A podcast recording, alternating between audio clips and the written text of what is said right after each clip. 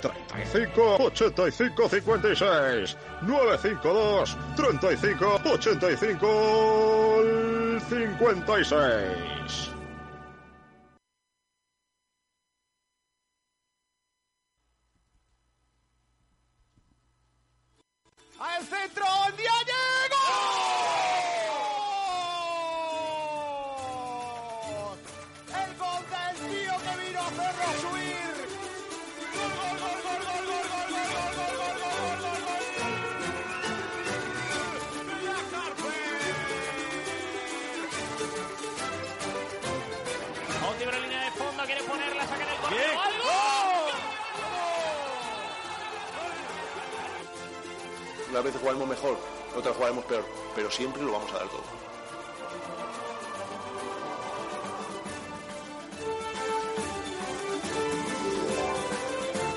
¿qué tal? Muy buenas, saludos a todos. Eh, bienvenidos a Frecuencia Malaguista, un día más con todos ustedes en la sintonía de Sport Direct Radio, en el 89.1 de FM, a través también de nuestra página web sportdirectradio.es, a través de los dispositivos móviles en TuneIn, a través también de Radio Garden o radio.es y también a través de Facebook Live. Ya en grabado, pues ya sabéis, en iVox también pueden seguirnos eh, cada día eh, y que cada día sois más, eh, que muchas gracias por escucharnos en cualquier momento de- del día, desde donde estéis, eh, en. Y que es un placer que estés ahí con nosotros en, eh, en, eh, jornada tras jornada. Siete días, siete faltan para que vuelva a la liga. Una semana resta para que el Málaga Club de Fútbol vuelva a la competición oficial.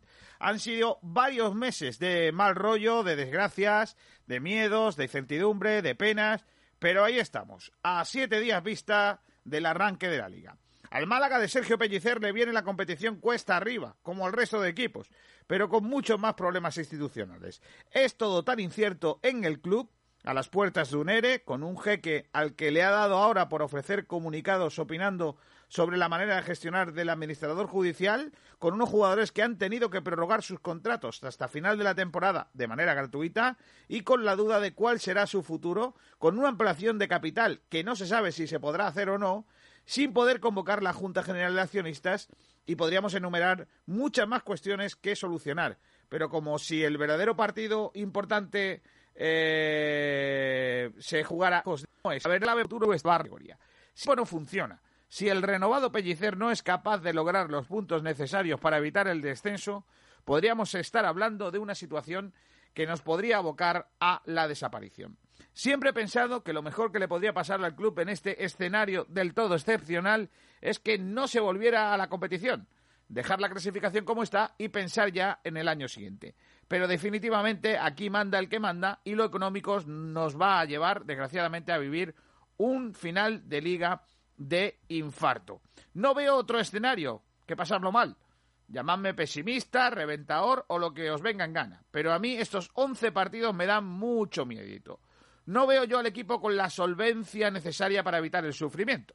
Ahora mismo daría con gusto lo que sea porque no volviera a la liga y eso que como todos tengo unas ganas tremendas de ver fútbol. En cuanto a lo de los eh, Altani, no puedo por más que tomármelo a cachondeo, a chufla. Resulta que ellos fueron los que apostaron por Pellicer. Por supuesto que sí. Por eso estaban buscando entrenador como el caso de Luis Fernández.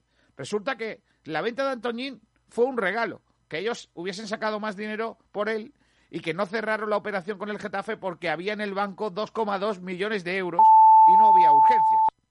Resulta que el administrador judicial no sabe de fútbol y que le gusta el baloncesto. Y claro, así no se puede. No como Richard Sahin, que fue un, gran entendedor del balompié nacional desde un país tan futbolero como Estados Unidos. Por cosas como estas tengo la sensación de que lo, eh, que lo que lo de menos puede parecer el partido contra la Sociedad Deportiva Huesca, pero no lo es. El partido del viernes es y el del lunes en Tenerife y el otro y el otro son mucho más importantes de lo que parece. Y permitidme que tenga más miedo que Altani a la puerta de la ciudad de la justicia. Hola Javi Muñoz, ¿qué tal? Muy buenas. Hola Javier. Te escucho muy bajito. Javier. ¿Bajito? Ahora, ahora, ahora te escucho bien. Eh, hola Sergio Ramírez, ¿qué tal? Muy buenas. Hola, ¿qué tal? Buenas tardes a todos. Sergio, ¿qué cuenta la prensa en el día de hoy? Comenzando por eh, sportdireradio.es.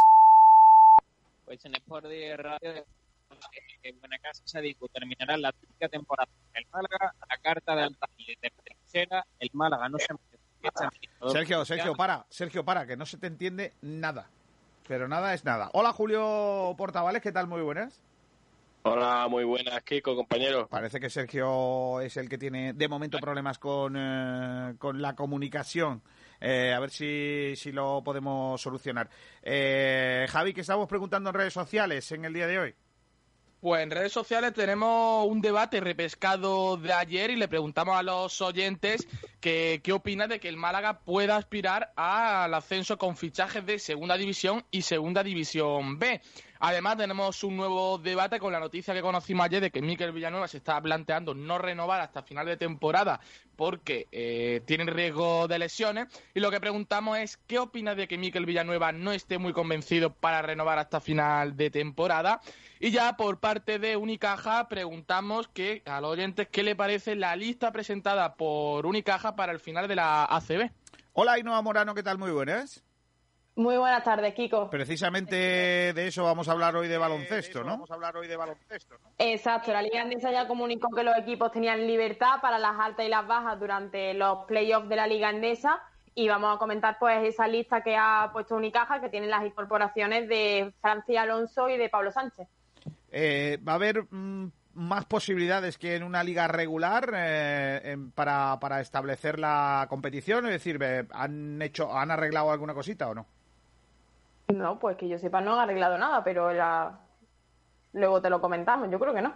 Vale, vale, vale, perfecto, ya está. No, que me refería mm, básicamente si, si va a haber más gente que se pueda convocar o algo así como en el fútbol.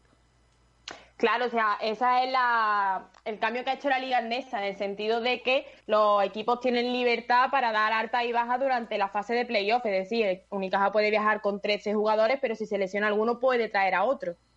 Mm, Vale, pues luego me, me lo detallas un poquito más, ¿vale, Ainhoa Morano? Perfecto. Oye, por cierto, que va a volver la NBA también en Disney, ¿no? Sí, ya también lo han comunicado que la NBA vuelve, ha habido cambio también en las fechas del draft, así que está el mundo del baloncesto muy agitado. Pues está bien. Eh, me gusta lo de la NBA porque además viene, buen, viene en buen momento porque la noche de los veranos se hace muy larga. Entonces, como va a haber partidos por la noche, pues va a estar chulo verla. Vamos a estar entretenidos. Va a estar guapo. Eh, adiós, Ainhoa Morano. Hasta luego. Hasta luego. Sergio, a ver si podemos escuchar ya a la prensa malagueña. A ver si ahora te ahora mejor? Bueno, un poquito mejor, un poquito a, a trompicones, pero te oímos por lo menos. Eh, Sergio, ¿qué trae la página web de Sport Direct Radio? Bueno, pues en sportdirectradio.es destacamos Buenacasa y Sadiku terminará la típica temporada con el Málaga, la carta de Altani desde la trinchera. Eh, el Málaga no se merece este administrador judicial. El dejaron huella de ayer con Ricardo Albís, que habló sobre una hipotética Uy. desaparición. Eh, eh, finalmente, y analizando lo que hay, creo que es una posibilidad. El Uma Antequera se inscribe para el playoff y el Talavera, su rival, renuncia a jugar. La Diputación apunta a septiembre como fecha para retomar los circuitos deportivos y las escuelas provinciales. La NBA eh, volverá con tan solo 22 equipos. La saga continúa. Minibasti ficha por el Malga. CCOO calificó de vulnerabilidad de sigilo profesional la filtración del plan de viabilidad del Málaga. José María Muñoz dará una rueda de prensa el lunes en el Estadio de la Rosaleda. Francisco de la Torre agradeció al Frente Boquelón su colaboración solidaria ante el coronavirus y Vini Wokuo podría sustituir a Augusto Lima en San Pablo de Burgos. En el sur destacan que el Málaga gasta más de 2,1 millón de euros en las casas alquiladas para los Altani en Benalmádena, que el Málaga, el Málaga ante el reto de mejorar los registros con dos partidos a la semana, y Melero López, el árbitro, que, di- que dijo la dificultad estará en mantener la concentración. La opinión de Málaga destaca Bas- Basti Junior ficha por el Málaga.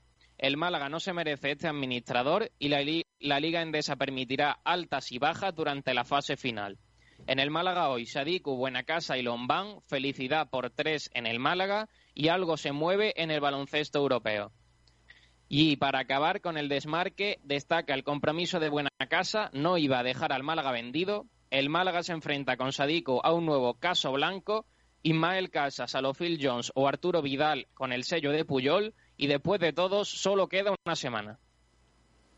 Mm, Vale, eh, por cierto, eh, me contaba antes Sergio que se ha lesionado Messi, ¿o cómo es eso? Sí, sí, acaba de salir la noticia hace un ratito que se ha lesionado Leo Messi y tiene una sobrecarga en el, en el cuádriceps. Eh, se pone en riesgo, Javi, la competición. O sea, que, que igual la liga se para, ¿no? Y hasta que no se ponga bien no sigue, ¿no?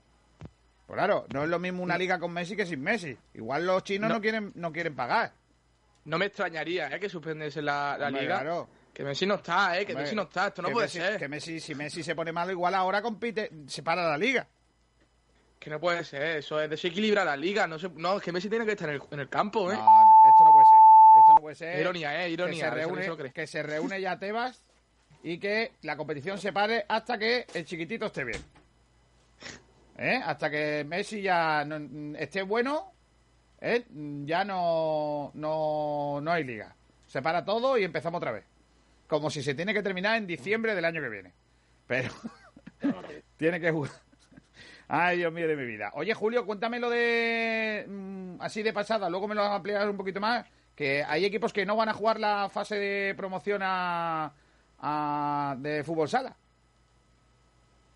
Pues sí, porque, eh, bueno, ayer ya conocíamos que, por ejemplo, es verdad que todos los equipos de primera sí van a disputar ese playoff por el título, aunque es verdad que Osasuna Magna eh, declaró que podría no jugar si se realizaría en, en agosto, pero también hay otros equipos como Manzanares que ha puesto condiciones para jugar, el Talavera se ha retirado, luego ya si eso te explico un poco las razones. Vale. Y, y eso, hay clubes que han decidido no jugar esos, esas fases de ascenso, eh, sobre todo en segunda división, pero, pero por ejemplo, tercera y, y el paso de tercera a segunda B y de segunda B a segunda sí se van a disputar todos. Vale.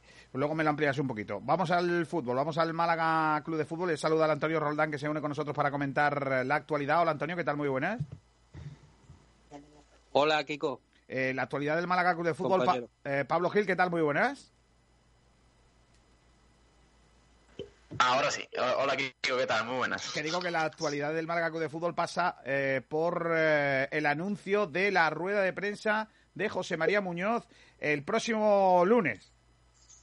Sí, así es. El próximo lunes, eh, a partir de, de las una, de la una, perdón, en, eh, la sala Juan Cortés de la Rosaleda, José María Muñoz pues atenderá a los medios de comunicación que se presenten en el estadio de la Rosaleda para, para dar explicaciones sobre los últimos acontecimientos, ya sea como la decisión de acometer un ERE en el club y también, sobre todo, mm, por la filtración del plan de viabilidad económica al desmarque la, la semana pasada. Por lo tanto, por lo tanto, una cita muy esperada, sobre todo para los medios malagueños que, que estamos deseando ver por primera vez, porque va a ser el estreno de José María Muñoz ante los medios eh, como administrador judicial. Eh, hay una, un detalle que yo decía el otro día, que es que llega tarde. ¿Por qué? Porque como se ha filtrado a través de los medios, pues lógicamente las explicaciones tenían que haber llegado bastante antes que, eh, que, el, el documento, ¿no? O, en- o al mismo tiempo. O sea que yo creo que a, a, eh, a José María Muñoz pues le ha ganado la partida la prensa porque ha dado sus medidas antes que, que él. Y por otro lado, eh, y es otro tema que vamos a comentar en el día de hoy, que ayer, eh, el otro día de- decíamos que Comisiones Obreras eh, se reunía hoy con eh, el Málaga de Fútbol, entiendo que José María Muñoz, para tratar el tema ERE y muy molesta con que hayan, se hayan enterado las trabajadoras o trabajadores de las tiendas que se iban a cerrar sus lugares de trabajo, con lo cual, si se cierran sus lugares o, o parte de los que van a entrar dentro de ese ERE, ¿no? O sea que se han vuelto a entrenar por los medios de comunicación de las cosas que va a hacer el club y están bastante molestos. Y com- comisiones obreras, eh, o como dice Urdaci y el nuevo Urdaci de la radio, que es Sergio eh, Ramírez, CCOO, es que me ha, me ha recordado Urdaci, te lo prometo. Eh, por- para, los, para los millennials que no saben la historia, cuando cuando Urdaci trabaja en televisión española, eh, le obligaron a leer una Sí, sí, lo, lo sé, lo sé. le leyeron, le obligaron a leer una sentencia de, de bueno que se habían confundido y lo entonces, y efectivamente, eh, Urdaci Leyó CCO.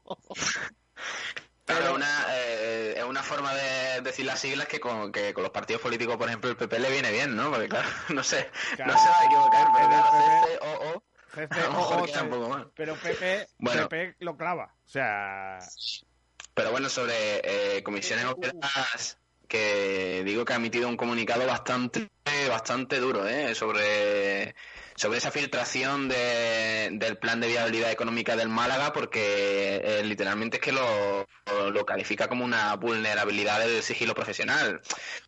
Por tanto, mm, es verdad que, bueno, estaba citado para hoy. eh, el eh, Comisiones Obreras esperaba como una mesa de diálogo, ya que se anunció el ERE que va a afectar a más de 50 trabajadores del Málaga. Pues bueno, esperaba como otra forma de, trabajar por parte de la administración judicial de- del club. Pero es verdad que la- el- lo que ha pasado con el plan de viabilidad, eh, esa filtración, es que ha trastocado todos los planes. Yo creo que, que de todos, o sea, tanto de la prensa como de comisiones obreras, en este caso el sindicato de trabajadores que va a afectar a, a los que se vean afectados por el, por el trabajo y sobre todo a la plantilla, los jugadores, el cuerpo técnico. Yo creo que, que ha sido bastante, bastante, bastante extraño todo lo que ha pasado esta semana. Pues sí, eh, vamos a ver si a lo largo de la mañana eh, se sale o, o sacan a Comisiones Obreras un comunicado sobre qué le parece el ERE que va a presentar eh, el, el Málaga de Fútbol, si hay comunicado eh, de esa reunión que supuestamente se tenía que realizar o se tiene que realizar en la jornada de hoy. Eh, ¿Ha habido algún, eh, no sé si habéis visto por algún lado eh, alguna reacción a las palabras en comunicado de prensa de Altani eh, en el día de ayer? Eh, ¿Reacción de quién? ¿De alguien del club? Claro, alguien, alguien del club. Nadie, nadie ha dicho nada, ¿no? Básicamente. No, no, no, no, silencio absoluto y, y vamos, como el que oye llover. Básicamente, yo creo que ya en el club eh, todas las, mm, eh, las pataletas de Altani ya se, se, vamos, que se tragan un poco y se pasa. O sea, no, yo creo que nadie del club quiere entrar en, en polémica y... Bueno, pero el lunes, el lunes José María Muñoz tendrá que decir si es bochornosa o no su gestión, ¿no? Yo no creo que hable de Altani, José María Muñoz, Kiko, te lo digo de Pero verdad. bueno, vamos a ver, eh, es que Pero- tendrá, tendrá que hablar porque le vamos a preguntar. O sea, alguien le tendrá que preguntar, ¿cree usted que es Bueno, bochornosa su pero, gestión? Aunque, aunque tú preguntes a alguien eh, sobre algo y ya, ya tenemos experiencia aquí con los últimos años con Caminero y compañía, al final, si no quieren responder, no van a responder. Y en el caso de José María Muñoz, no veo, no le veo metiéndose en el fango con, con Altani, que es lo que Altani por otro lado quiere, por lo que está demostrando con sus cartas, que es que no... Pero yo, pero creo que como José, tal. pero yo creo que por lo escrito ayer de- por Altani y estos días por su gabinete de comunicación nuevo en España, él tendrá que responder, ¿no? Tendrá que decir cosas sobre lo que se ha escrito, ¿no? Es que, por ejemplo, se ha vuelto a escribir sobre lo de Antoñín y tendrá que dejar claro José María Muñoz que, mire usted, que lo de eh, Antoñín es, se ha hecho por esta manera y no por la manera que usted dice. O, eh, mire usted, no es el mismo plan el mío que el que ha presentado Sajín por este, por este y por esto. Pues Es que me parece que, que el, repres- el representante judicial, en este caso el administrador, no puede dejar pasar eh, mm, eh, estas críticas porque le ponen muy en entredicho. O sea, que alguien diga que eh, el trabajo que yo estoy realizando es el mismo que realiza fulanito de los palotes porque lo he copiado, pues oye, ¿qué quiere que te diga? Eh, Bueno, pero ade- además no solo eso, sino ataques ya directos hacia, hacia no un equipo, digamos, de la nueva directiva del Málaga, sino hacia José María Muñoz. Pero yo en O sea, eso- es que- Diciéndole que es que no, no sabe de nada. O sea, Pero yo sí, en que ese no sabe sentido- claro, gestionar un, un club y que lo, lo único que sabe es desmembrar eh, empresas y pero- todo eso. o Pero sea, ahí, ya- ahí sí sería entrar en el Yo fango. creo que, Espera, Sí, Antonio, yo creo que- que, que la, la- la acusación directa a la mala gestión por parte de, del jeque hacia el administrador judicial, yo creo que ahí no va a entrar eh, José María Muñoz eh, Jiménez, pero sí va a entrar en las explicaciones que los compañeros pues le, so- le soliciten el por qué el traspaso con la cantidad de un millón y medio, esas cosas sí, pero yo creo que a la acusación indirecta del jeque sobre la mala gestión que no creo que vaya a entrar. Por si, eso le, digo, si le preguntan los compañeros. Para mí, perdona Javi, también- perdona Julio, eh, para mí eso sí sería entrar en el fango. O sea, que él dijera, mire usted, a mí el baloncesto me gusta porque me da la gana y yo entiendo de fútbol mucho, aunque usted diga que no, ahí me- sí sería un poco entrar en el fango. Ahora, decir, mire usted, nosotros en ningún caso hemos copiado nada. Además, mire, eh, eh, para quedar mejor todavía, este es nuestro plan y este es el fin. Eh, la diferencia son este punto, este punto, este punto y este punto. Y ya Altani se puede mm, esconder detrás de una roca como habitualmente hace. Pero lo que no puede permitir eh, el administrador judicial es que se pueda seguir pensando o tener algún género de duda sobre su gestión. Porque todos entendemos que su gestión tiene que ser blanca, es decir, el único deseo de José María Muñoz es sacar esto adelante porque para eso le pagan, no con intereses privados de, de ningún tipo, y lo que deja entrever eh, Altani en su comunicado es que José María Muñoz está inadecuado para hacer este trabajo. Entonces, él tendrá que explicar esta situación. Mire usted, yo Pero- en, pero- ni- en ningún momento he hecho esto que ustedes están diciendo. Yo creo que sí es necesaria esa explicación. Eh, yo creo que también que, que el hecho de que los planes de tanto de Shahin como el de José María Muñoz en cuanto a la viabilidad económica del club sean parecidos no, no tiene que ser eh, un aval negativo para la administración judicial. Quiero decir, eh, al fin y al cabo, mm, es verdad que la liga dio el ok a, digamos al plan de al paquete de medidas que, que el Málaga con Altani Sahin iba iba a tomar otra cosa es lo que sucedió después que a Altani se le acusó por administración desleal del club por lo tanto se le apartó de, de él mismo.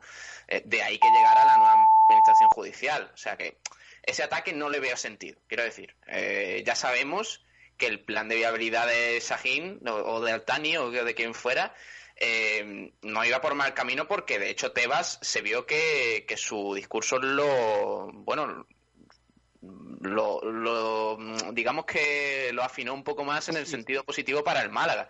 Entonces por tanto mm, decir que era parecido oye pues sí pues, eh, yo creo que todos sabíamos que la línea del Málaga para, para recuperarse un poquito en el, en el aspecto económico era eso. Sí, pero tirar Pablo, por- pero Pablo, es que tú has comentado anteriormente que José María Muñoz no crees que vaya es que es que a mí a, a medida que va pasando el, el ratito que estamos charlando de esto estoy pensando en más cosas que tendrá que responder por ejemplo ¿Es cierto que era innecesario vender a Mantoñín porque había 2.200.000 euros en el banco? ¿Es cierto o no es cierto? Si es cierto, ¿por qué se, sí por qué se vende, por qué se vende a Antoñín entonces? ¿Por qué eh, esos dos millones estaban destinados Eso a otra sí. cosa? Que, que claro que tiene que explicar cosas. Porque es que, claro, Esa- claro, estamos otra vez en lo mismo. Pero entrar en el fango Pero de es la que, es- es que acusación eso es, indirecta. entrar, es que eso es entrar en el fango. Es que eso es meterse en... en, eh, tendrá que defenderse de su de, del Sí, sí, que ha que acusado de una de gestión sí, claro que bochornosa. sí. Tiene que No, y, lo responder. de, y lo de Johnny, y lo de Johnny también tendrá que, que Y lo de. Johnny también. Y lo de Ricardo Horta también. Tendrá que explicar Todo, todo, todo, eso. todo. Lo tendrá que explicar, digo yo. Por- por- yo me imagino que lo va a hacer. O sea, yo no lo dudo que lo va a hacer. Otra cosa es que lo haga con más clase que Altani, que ayer se columpió, como es su estilo, y todo No lo que queráis. siempre. No, no es nada nuevo. Claro, por eso digo que no es nada nuevo bajo el sol, ¿no? Es decir, que, que es normal, ¿no? Es normal que Altani se meta en el fregado porque es su estilo. Ahora, eh, creo que José María Sí, Muñoz le- tiene, le gusta, la- le gusta. tiene a su favor, pues que, que, que un poco que navega a, a favor de corriente, ¿no? Es decir, eh, todo el mundo sabe que todo el mundo está con él, eh, que Altani tiene menos palabra que, que yo qué sé, ¿qué quiere que te digo yo? Que, que miente más que habla, que, que no tiene credibilidad ninguna y que lógicamente él tiene la ventaja de, de que la gente lo que él diga se lo va a creer, porque todavía no nos ha mentido, o por lo menos no nos hemos dado cuenta. Eh, Altani sí, sé yo, Altani, si me dice que la venta de Antoñín no era necesaria tal y como se ha hecho, porque había dos millones y medio de euros en el banco, ¿qué quieres que te diga? Yo, aun, aun siendo verdad, todavía yo tengo que verlo. Tengo que verlo porque yo no me lo creo. Bueno. Eh, allí estaremos, de todas formas, para, para intentar solucionar todas esas cuestiones que de momento pues siguen en el aire. Ya, ya, ya. El lunes a la una en la Rosaleda. Eh, nos va a pillar mitad de frecuencia. ¿eh? Hombre, claro, pero, pero si tenemos que alargar el frecuencia, lo alargaremos. Y si tenemos que quitarle el programa ese que hace el chalao de Pedro, pues, pues se lo quitamos tampoco. ¿eh? Sí, sí. Tampoco pasa nada. Chicos y compañeros, yo lo que sí me quedo con una cosa, ¿no? Que ha dejado ya bastante claro el administrador judicial, ¿no? José María Muñoz Jiménez, y es que no, el Málaga está seguro que no va a entrar en un proceso de, de acreedores, ¿no? De, de- o sea, de, de concursar, no va a entrar. O sea, que Bueno, ese eso- peligro Eso de que, ese- lo eso de que- descarta. Es eso importante. de que seguro mm, ha dicho Oye, a ver, a ver qué pasa. En principio no. hay otra opción. Se entrevé que hay otra opción. Sí, que en principio no lo es- descarta, lo, lo comentó en el Málaga hoy. Mm. Por eso eso, pero que no es algo que sea 100% seguro, que mm, queda mucho tiempo y pueden pasar muchas cosas de aquí a, a que termina la liga y tal. Te voy a puntualizar. Eh, no comentó nada en ningún sitio. O sea, José María Muñoz no ha hablado en ningún lado. O sea, vuelvo, es que vuelvo otra vez a lo mismo. O sea, José. María Muñoz, el Málaga nos dice que va a haber una comparecencia de prensa que nos la debe y que va a darla. Y esta semana la prensa filtra las 73 páginas de su estudio, su plan de viabilidad, antes de que él lo explique. Y a mí eso, eh, siendo un éxito de la prensa, porque para eso estamos, Correcto. siendo un, un éxito de la prensa, a mí eso me parece un gran error de José María Muñoz. No le ha dejado bien, eso está claro. No, Sí, no, le ha pero- dejado un pero poco ahí- insisto, y además fíjate, porque el que lo destapa o los que lo destapan, primero lo hace el Denmark y luego eh, Málaga hoy, los dos que lo hacen son grandes amigos míos, compañeros a los que admiro y aprecio mucho, que son Félix Godoy en segundo lugar y primero Daniel Marí, porque son los dos que lo sacan, y es un gran trabajo de ellos y eh, no es por eh, envidia profesional, que también, porque me hubiese gustado también dar a mí esa información en el primero, pero te digo que deja muy mal a José María Muñoz. Porque si hay alguien de su grupo, de su equipo, o del que sea, o el que le, has hecho le ha hecho las fotocopias, o el que sea, que ha hecho llegar eso a la prensa, muy mal. Porque esa no puede ser la línea de alguien que se supone que está velando por los intereses del club. No puede ocurrir, porque mañana le puede ocurrir con un plan, a lo mejor, mm, bueno, esto es importantísimo. Lo de los 73 folios son importantísimos, pero imagínate que es mañana un documento en el que dice que la Lazio va a pagar por el dinero, pero va a pagar dentro de cinco años. No sé, imagínate. Si eso la prensa, ejemplo. si esa si eso lo tiene la prensa antes que, que en general que el Málaga o que todo el mundo, pues ¿qué quieres que te diga? Pues es normal que la gente se enfade. Entonces, es normal que Comisiones Obreras ponga el grito en el cielo porque, oye, ¿qué quieres que te diga? Eh, también te lo he comentado anterior, lo he comentado anteriormente. Es voz populi de que hay una lista de gente que se va a la calle. Eh, que no se puede hacer pública por respeto a esos, a esos trabajadores y porque muchos de ellos están negociando con el club. Pero claro, eh, decir que se van a cerrar dos tiendas cuando los trabajadores todavía no saben que se van a ir a la calle, pues qué que te, te diga. A mí si me lo hicieran yo estaría muy enfadado. Muy enfadado. Porque claro, oye, eh, ¿por qué voy a, por qué me va a ¿Tú tocar? a quieres decir que, que el, el cierre de las dos tiendas también otra filtración de la prensa? No, no, no es que sea una filtración de la prensa, es que viene en el estudio. O sea, en el plan de viabilidad viene ahí.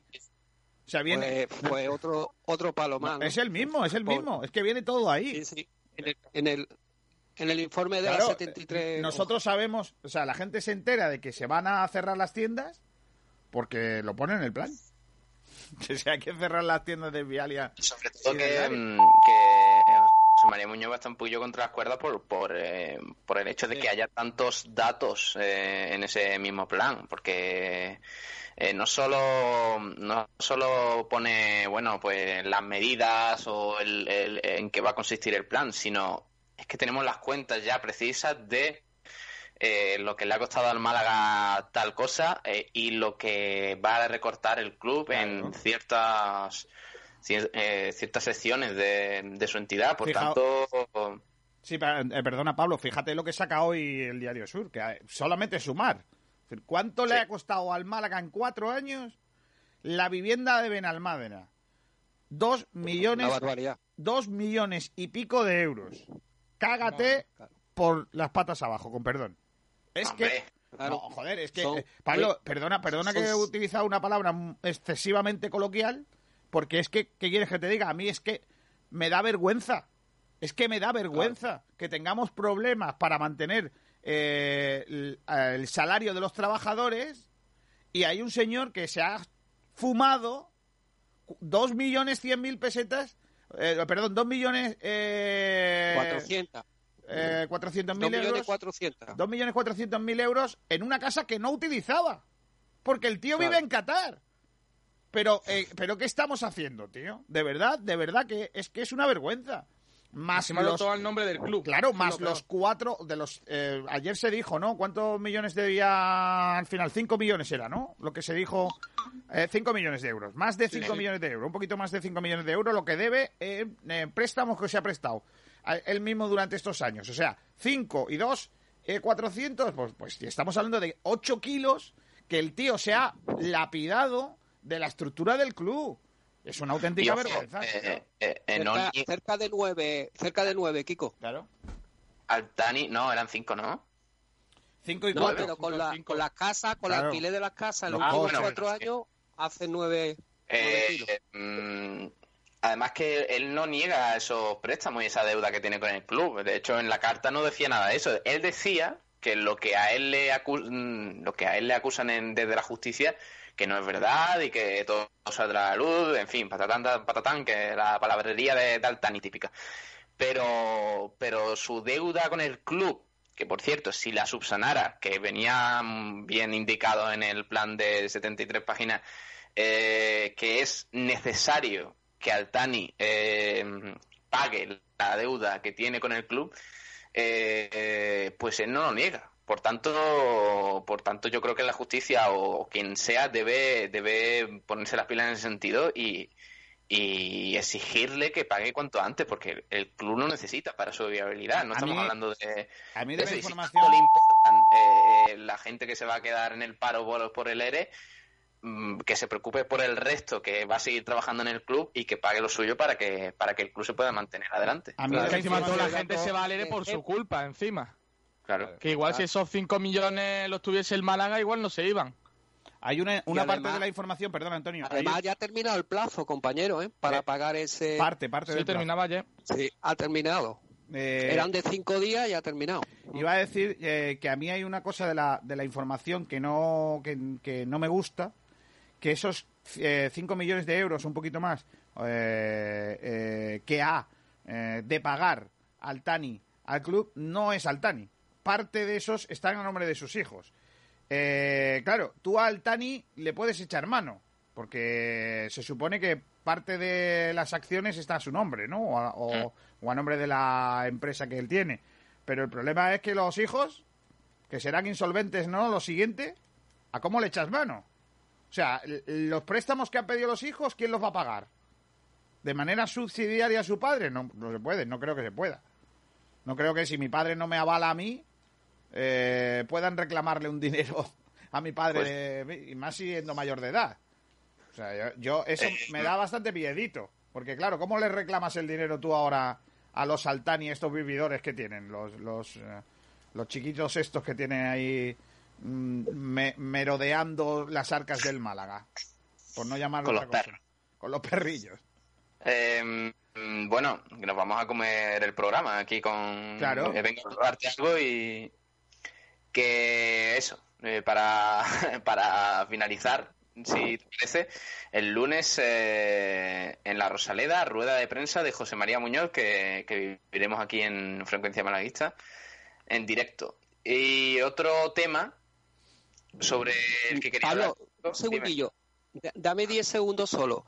Yo, Vale, a- pesar de que haya sido filtrado el informe del administrador judicial, Sí. yo tengo que decir, por lo menos en mi, en mi opinión, que me parece que es un informe bastante detallado. ¿eh? Hombre, claro, si no lo es, eso si no lo fuese, detallado, ¿eh? si no lo es fuese, Ya nos preocuparíamos, ¿eh? solo faltaba eso. Pero no, te quiero decir que, que saca hasta el último gasto en beneficio del Málaga. Yo creo que hay un buen trabajo del administrador judicial José María Muñoz Jiménez. Bueno, yo, yo es que desconozco esos datos, o sea, entonces yo tengo que creérmelos, porque estoy tan cansado de que nos hayan engañado desde el Málaga que yo me los tengo que creer, tengo que hacer un ejercicio de credibilidad, ¿vale? Porque yo, En principio, en, en principio está todo lo que está haciendo está avalado por la jueza del caso, por tanto Bueno, habrá no es que esté avalado, que son- no es que esté avalado con la jueza del caso, es que la jueza le ha encargado que haga ese trabajo. Sí, pero bueno, la encargó y aparte es. está, está di- di- bueno, señala la jueza que, que ante las denuncias, digamos, de Altani por supuestas irregularidades del administrador judicial, la jueza dice que, que José María Muñoz eh, durante estos tres meses está haciendo un trabajo, digamos, fiel a lo que se le ha encomendado, que es mantener la viabilidad del club. Claro, Eh, que claro. subsane la situación económica que tiene. O sea que- Correcto, hace muy bien. Es como si yo ahora cuelgo, eh, después del programa, eh, llamo a Sergio Ramírez y le digo, "N- eh, Sergio, eh, no vuelvas a decir CCOO, eh, ¿vale? Eh, pero yo negaré haberle regañado por ello. ¿Sabes lo que te digo? ¿Por qué? Porque al final tengo que defender a mi trabajador, a mi, a mi, a mi, Hombre, pero- a mi, a la gente que está en mi equipo, ¿no? Pues lo mismo, Pero no va a decir la jueza, es- este muchacho no le gusta el fútbol, le gusta solo el baloncesto, pero está Pero haciendo un no trabajo jueza. Bueno. Tú no eres jueza. De hecho, los propios jugadores, compañeros, los jugadores del Málaga, avalan la, la gestión del administrador y dicen, tanto Lombá como Juancar, han dicho que, que desde que está el administrador judicial, el, el club está, es totalmente un, eh, un- totalmente tranquilo en ese aspecto y sobre todo que eh, Juancar, me acuerdo yo que hará como un mes que lo dijo, que es el mejor fichaje que ha hecho el Málaga, el administrador judicial. O sea, con eso es que cualquier cosa comparada con, con el jeque es, bendito al cielo. Pues el lunes tendremos al administrador judicial, eh, que seguramente, Kiko, podemos adelantar en Sport Radio que Javi estará allí en la Rosaleda. Bueno, si por no se- tanto, si no- si no- además, Javi, por favor, saca buena foto de ese hombre porque no hay ninguna, ¿eh? O sea, para la página web no tenemos ninguna Muñoz. Bueno, Vale, pues. ¿Quién, es ese hombre? Ah, no, ¿Quién eh, es y ese eso, hombrecillo? ¿Dónde y- se mete? Claro, y eso que dice Altani, que le gusta mucho salir la foto y al palco con el alcalde y todo eso. Sí, sí, sí. Que Nosotros no Pues yo, yo no veo, yo no veo por ahí ninguna. Pero bueno, eh, la siguiente noticia, y ya os dejo con los debates, eh, chicos, que os, que os venía a comentar, era, era que Francisco de la Torre, lo tenemos en la página web, lo podéis leer en sportdirectradio.es, el alcalde de Málaga agradeció al Frente Boquerón mediante una carta que le hizo llegar a su presidente, al presidente del grupo de aficionados del Málaga, su colaboración solidaria ante esta crisis de la COVID-19. Eh, así lo publicó el grupo a través de sus redes sociales y, añadió textualmente estas palabras. Ayer recibimos una carta del alcalde Francisco de la Torre donde nos mostró su reconocimiento por la labor que hemos realizado durante la crisis del COVID-19. Estamos muy agradecidos por este reconocimiento. Solo queremos deciros que lo haríamos mil veces más por la ciudad de Málaga. Bueno, se le reconoce al Frente Boquerón toda todas las iniciativas solidarias que ha tenido, como bueno llevar eh, comida a casa de los más necesitados, también material específico a muchos hospitales que lo que lo requerían eh, para subsanar esta esta crisis del coronavirus. Por tanto, ahí está esa carta esa carta em, iba a decir escrita a mano, firmada a mano por el por el alcalde de, de Málaga, que también añade bueno pues algunas palabras escritas a mano, pero el resto, eh, puedo leer por aquí textualmente, con mi gratitud por vuestro compromiso con Málaga, ofreciendo un magnífico ejemplo en estos momentos de dificultad, re- recibid un afectuoso saludo, don Francisco de la Torre. Pues le honra al alcalde y sobre todo mm, tenemos que estar lo- orgullosos los malaguistas de tener gente como el Frente Boquerón que lo hace muy bien y que haciendo cosas como esta sí me representa. Así que ni Sí, que se decir que- mucho durante esta La durante esta etapa La difícil. verdad que sí. Y además, nosotros aquí en los medios de comunicación siempre lo contamos para, para ponerlo en valor, ¿no? Eh, todo eso que hacen eh, y, que, y que, bueno, le honra pues por estar siempre en todo eso. Adiós, Pablo Gil. Si hay alguna novedad, ya me adelantas, ¿vale? Perfecto, hasta luego. Hasta luego. Eh, vamos a ir a publicidad, chicos, que luego viene el tío Paco con las rebajas. Eh, y, y vamos a vender unas cositas. No sé si que me queráis contar algo de ultimísima hora. Luego vamos con el entrenamiento, ¿vale, Javier? Entrenamiento Sí. del Málaga, porque queda una semana para que comience la liga otra vez, ¿eh? Cuidado con esto. Que quieras que no, está ahí a la vuelta de la esquina, que tenemos que jugar un partido contra el eh, Huesca, contra la Sociedad Deportiva Huesca.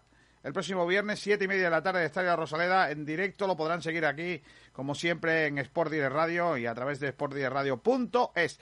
Eh, vamos a la publicidad y a vuelta hablamos ya de qué nos parece lo de Miquel Villanueva y otros temas de debate.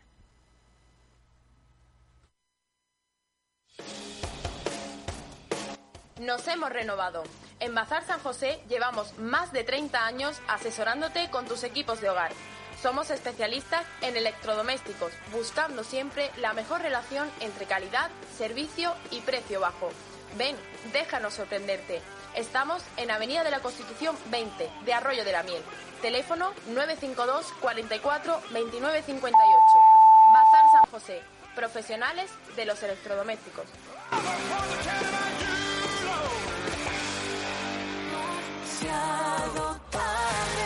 El sabor de la comida tradicional en Málaga se llama La Pequeña Españita, todo un icono de la buena mesa casera en la Costa del Sol. La Pequeña Españita, estamos en Camino Casa Bermeja 35, zona Ciudad Jardín. Tienes que probar nuestra cocina tradicional, platos elaborados al estilo de siempre para los paladares de ahora. No faltes a la cita con el verdadero sabor malagueño de la cocina. Prueba nuestras migas, callos, el cocido españita, nuestra porra antequerana, nuestro plato de los montes, conejo al ajillo, cochinillo y las mejores carnes. La Pequeña Españita desde 1994. Teléfono de reservas 952 25 45 93. Los Gómez del Pozo están listos para ti. Te están esperando con el mejor sabor, con todo el aroma y calidad que nos caracteriza. 50 años dedicados a ofrecer la mayor selección en nuestros productos. Hemos aunado la tradición y el buen hacer de los artesanos y la vanguardia de las nuevas tecnologías al servicio de la industria.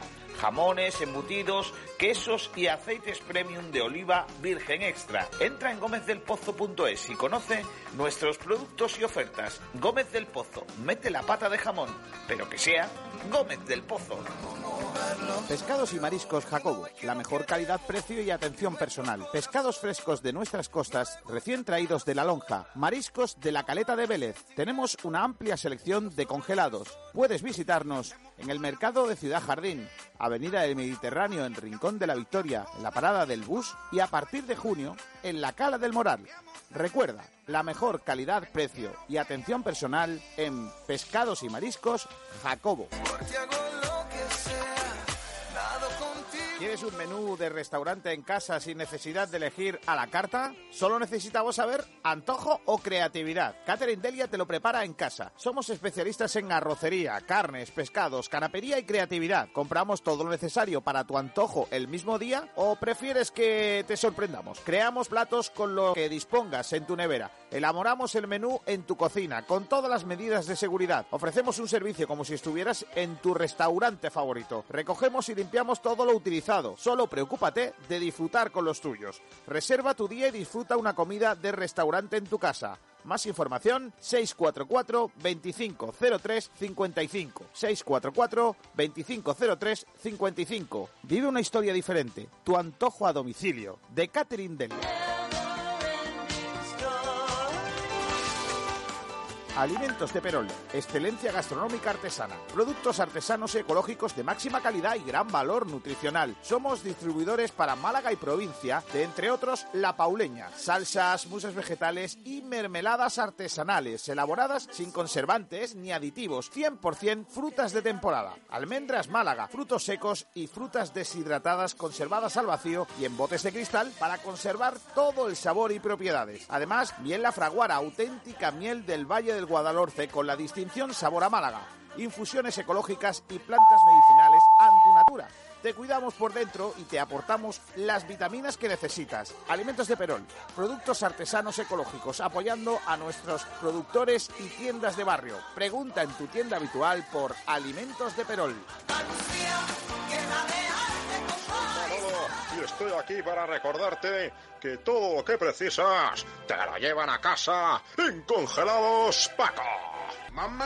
En Congelados Paco estamos a tu servicio. Tenemos la mejor selección de productos congelados que te mandamos a casa sin gastos de envío. Los mejores pescados, mariscos, precocinados y todo lo que desees lo encuentras en Congelados Paco. Más de 30 años a tu servicio. Haz tu pedido en el teléfono 952 35 85 56. Búscanos en Facebook y pídenos nuestro extenso catálogo de productos. Estamos en Avenida de Europa 117 Málaga. ¡Ay, mi madre, el bicho de los congelados, Paco! Pídelos al 952 35 85 56. 952 35 85 56. Los mejores forjados, rejas, puertas y ventanas y a los mejores precios en talleres metálicos Diego Rodríguez. Calidad y servicio con unos precios inigualables. Somos especialistas en ventanas, mamparas de baño y de oficina, rejas, puertas, barandillas. Pídenos presupuestos sin compromiso en los teléfonos 952 30 85 86 o 639 01 18 30. Le esperamos en calle Navia número 21, Polígono San Alberto en la zona de Carlinda. Talleres metálicos Diego Rodríguez. Tradición familiar de padre a hijo con más de 50 años de experiencia. Maripepa, en Rincón de la Victoria. Ofrecemos todo tipo de comida para llevar. Desayunos, pizza, patatas asadas, patatas bravas, ensaladas, kebab, camperos, hamburguesas y perritos. Los de siempre, Maripepa. Encarga tu menú de pollos asados. Somos especialistas. Todo el sabor del asador a tu casa. Recuerda la garantía de la buena comida con 40 años de experiencia en Maripepa. Estamos en calle La Corta número 2, Rincón de la Victoria. O llámanos al teléfono 951 10 37 70. 951 10 37 70. Es un castillo de arena. Yo ya no vivo en Rincón de la Victoria se come en la cañita. Espetos de gambones, espetos de sardina, espetos de pulpo, gambas frescas de Málaga, las mejores conchas de la bahía. Terraza climatizada con las mejores vistas del Mediterráneo. Ven a la cañita, estamos en el Paseo Marítimo de Rincón de la Victoria. Prueba nuestros pescados, es que están vivos, la cañita.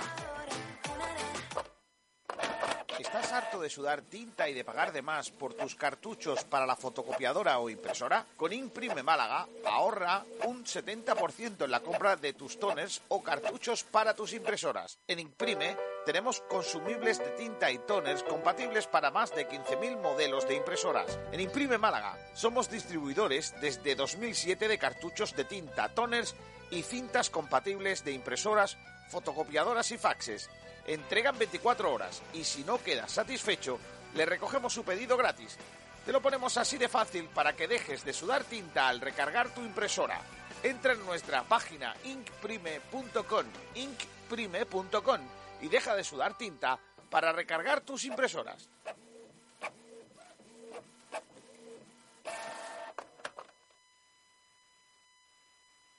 Bueno, ya estamos de vuelta. Vamos rápidamente con eh, los temas de debate. Vamos a empezar en primer lugar con el de Miquel Villanueva.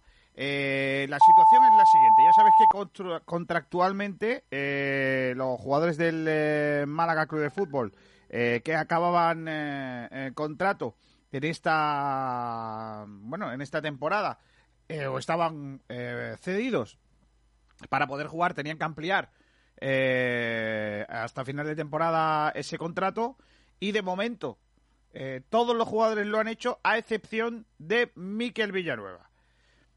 Eh, la última información que manejamos es que Miquel Villanueva habría pedido una ampliación por un año más para quedarse lo que resta de temporada. Yo os pregunto, antes de entrar a valorar si hace bien o mal Miquel Villanueva, yo os pregunto si el Málaga debería aceptar esa renovación de un año para que pueda jugar lo que resta de temporada. A mí, personalmente, sí es cierto que está dentro de su derecho, o sea, nadie se lo puede negar. Él termina el contrato el 30 de junio, por lo cual, si no quiere renovar, pues no lo hace y punto. Pero eh, creo que moralmente mm, lo que hace es algo, un gesto muy, muy, muy feo al Málaga. O sea, al fin y al cabo son solamente dos semanas eh, para el equipo que le ha dado prácticamente todo, que le ha hecho debutar en España en primera división, que le ha hecho también jugar mucho esta temporada, sobre todo en segunda división, y sabiendo sobre todo ese problema de fichas que tenemos, solo 18 profesionales, que se vaya de esa forma por riesgo de lesión, que el riesgo de lesión lo tiene, al fin y al cabo, en cualquier momento que, en el que juega fútbol, sea ahora con seis partidos, sea, con, sea antes. Me parece Incluso. Que me parece un gesto feo, sinceramente, para el equipo que es que le ha hecho debutar y le ha hecho venir a España y, y- y con los problemas que tenemos. Sinceramente me parece feo. Pese a que está en su pleno derecho, eso sí. Venga, ¿qué opinas tú, Julio? Julio no está. Eh, Sergio, ¿tú qué opinión tienes? Yo no lo, no- yo no lo renovaría un año más. Eh, yo lo renovaría hasta final de temporada y, y- y punto. Pero bueno, eh, me parece un, gesto un poco feo. Eh, está claro que está en su derecho, porque al fin y al cabo va a estar eh, pues en las mismas condiciones que, que lo- los que han renovado, sin cobrar y demás. Pero a mí me parece un poco feo porque porque bueno, eh, hablaba Javi eso, que el club le ha dado, le ha dado muchas oportunidades y, y bueno, pues al final me parece, me parece un gesto muy feo por parte de, de Miquel, de Miquel Villanueva. Yo lo renovaría para acabar la liga y yo creo que el año que viene no, no tendría sitio en el equipo. Yo eh, realmente pienso, bueno, tengo un doble, una doble opinión, si podemos decir de una manera sencilla, que realmente, eh, bueno, es verdad que es un gesto feo hacia el Málaga, pero al final, eh, no sé qué lo decía el otro día, el futbolista es egoísta por naturaleza. Eh, al final es su decisión, eh, te puede gustar más, te puede gustar menos, pero al final el jugador es el que decide y si él decide que no se puede jugar más, eh, no va a jugar. Eh, que está muy feo, que ahora podríamos entrar en el tema ético, que el Málaga le ha dado mucho, sí, pero mm, lo siento, pero el jugador al final tiene la libertad para decidir ampliar su contrato, como lo han hecho el resto de jugadores, o del contrario decidir no seguir jugando. Yo mm, me parece un gesto feo, pero insisto que el jugador está en todo su derecho de decir, él acaba un contrato un día y el trabajador, en este caso el jugador, tiene derecho a cumplir su, su contrato y terminar cuando esté, cuando esté estipulado. Bueno, pero yo creo, compañero, que si bien eh, Luis Muñoz, que fue el primero en, en tomar ejemplo, porque hay que recordar que el Málaga pues está bastante eh, en la situación económica muy muy comprometido. Entonces Luis Muñoz como canterano hizo el ejemplo de termina contrato como lo, estos como por ejemplo Miquel Villanueva, que también canterano, tenía que dar ejemplo. Termina contrato el 30 de junio, prolonga hasta el 31 de julio, que es cuando termina la temporada, y totalmente gratis. Por lo mismo, la han seguido, gracias a ese ejemplo, Luis Muñoz, pues la han seguido Lombán, la han seguido Aaron Ñigue, la ha seguido Armando Sadico y Sergio Buenacasa. Lo que a mí me sorprende es que no le siga Miquel Villanueva.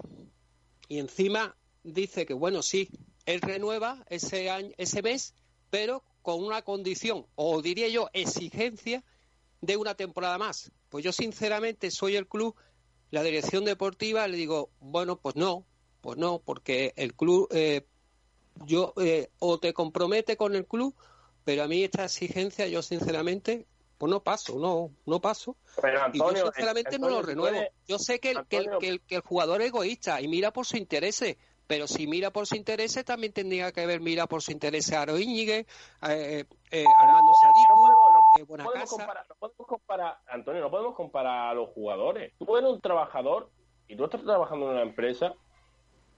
en- eh, y tú cuando trabajas en la empresa, tú tienes derecho a que cuando tú termines tu contrato, poder irte a lo que te dé la gana sin tener que renovar nada. Sí, sí, yo lo comprendo. Pero no podemos compararlo con los demás jugadores, Antonio. Porque Pero te son- quiero decir eh, que el caso de Miquel Villanueva, Julio, perdona, pero el caso de Miquel Villanueva me sorprende porque es canterano. Se ha hecho aquí. ¿Entiendes? Vale, pero no- Y no es no como tiene que- Bonacasa que, que vino en el mercado de invierno y, y, y sin embargo ha dado ejemplo igual que Aaron Ñigue. ¿Entiendes? Pero Aaron Ñigue- es otro caso, Antonio. Aaron Ñigue viene, o decía aquí con el otro día, Aaron Ñigue viene sin equipo. Viene sin que Ya, no ya tenga... lo sé, ya lo sé. Viene a, a buscarse, a buscarse equipo y eso está claro. Claro, el el tema de estos 11 partidos, para muchos jugadores del Málaga, van a ser para conseguir un cartel para luego sal- saltar a otro equipo. Eso está claro. Es que Eso no está podemos- claro. podemos- claro, no podemos confundirnos. ¿Qué pasa? Que a lo mejor Mikel, no, te- no lo sé porque no, no esto, esto es opinión, no es información. A lo mejor Mikel ya lo tiene hecho con un equipo. ¿Y tú crees que un jugador, que el club se va a arriesgar a que el jugador que ya lo tiene hecho se le lesione? Que se puede lesionar en este entrenamiento y en el siguiente. Eh, Pero si nos ponemos así en Julio, también lo puede tener hecho Luis Muñoz y sin embargo se va a comprometer con el Málaga, ¿entiendes? Pero vamos a ver, eh, vamos a empezar. va- Es que Ah, eh, déjame, déjame, eh, Antonio. Antonio, déjame un momento. Eh, Dime, dime, eh, no estoy de acuerdo con lo que dice Julio en un detalle. Eh, en que si Miquel Villanueva tuviera equipo, no pediría renovar un año más. Claro. Haría, si tiene equipo, haría tiene como equipo. Luis Muñoz. Se plantaría o no, pero, pero haría como Luis Muñoz. Es decir, yo, eh, ¿cuál Claro. es- ¿qué quiero hacer? Pues mira, voy a estar, a- porque yo creo que mi, mi de- mi deber como futbolista profesional es eh, quedarme y jugar, y el año que viene Dios dirá. ¿Qué dice Miquel Villanueva? Pues mire usted, yo, eh, como me estoy jugando el contrato del año siguiente y como usted no me eh, asegura eh, renovar, Una temporada más. pues yo me quedo en mi casa. No juego. ¿Vale? Eh, ¿Qué está diciéndote Miquel Villanueva? Bueno, que como ni siquiera has hablado conmigo para renovarme, ahora va a jugar tu prima. ¿Que no me gusta? Por supuesto. No me gusta ni estoy de acuerdo. Ahora bien, Miquel Villanueva, cuando vaya a fichar por un equipo, ya sabe lo que está fichando ese equipo. Un tipo que lo único Claro. que quiero es la pasta. Pues lógicamente, Eso es. a ver a dónde va a jugar Miquel Villanueva. ¿Qué tiene que hacer el Málaga? Que es mi pregunta. Bajo mi punto de vista, Miquel Villanueva, ya te lo dije ayer, y, y lo digo, No lo renuevo. lo digo en broma, pero no. Lo pongo a entrenar, que corra desde la Rosaleda hasta eh, Arrajanal y se ponga allí a cortar hierba como en el vídeo que ha subido eh, Cavani en su huerto cortando allí fabada. ¿Sabes? Estaría, estaría bien. Ahí, ahí eso es lo que yo... Eso es lo o que dé vuelta en el estadio que- de atletismo, ¿no? No, porque, solo. no, porque, No, no, el no, porque no el queda atletismo ya no se puede. Por que- eso, que nos por cobran. eso, que Entonces, pague el alquiler también. entonces como, como no puede ser, pues que no se va a hacer, pues mire, a la grada. Cosas peores se han visto aquí. Aquí ha estado duda en la grada. O sea, duda Claro. ha estado en la grada. bueno, Duda era bueno, Kiko, no Y era, y era un si- si futbolista. sin Miquel, Y era nuestra estrella. Claro y sí. estuvo en la grada.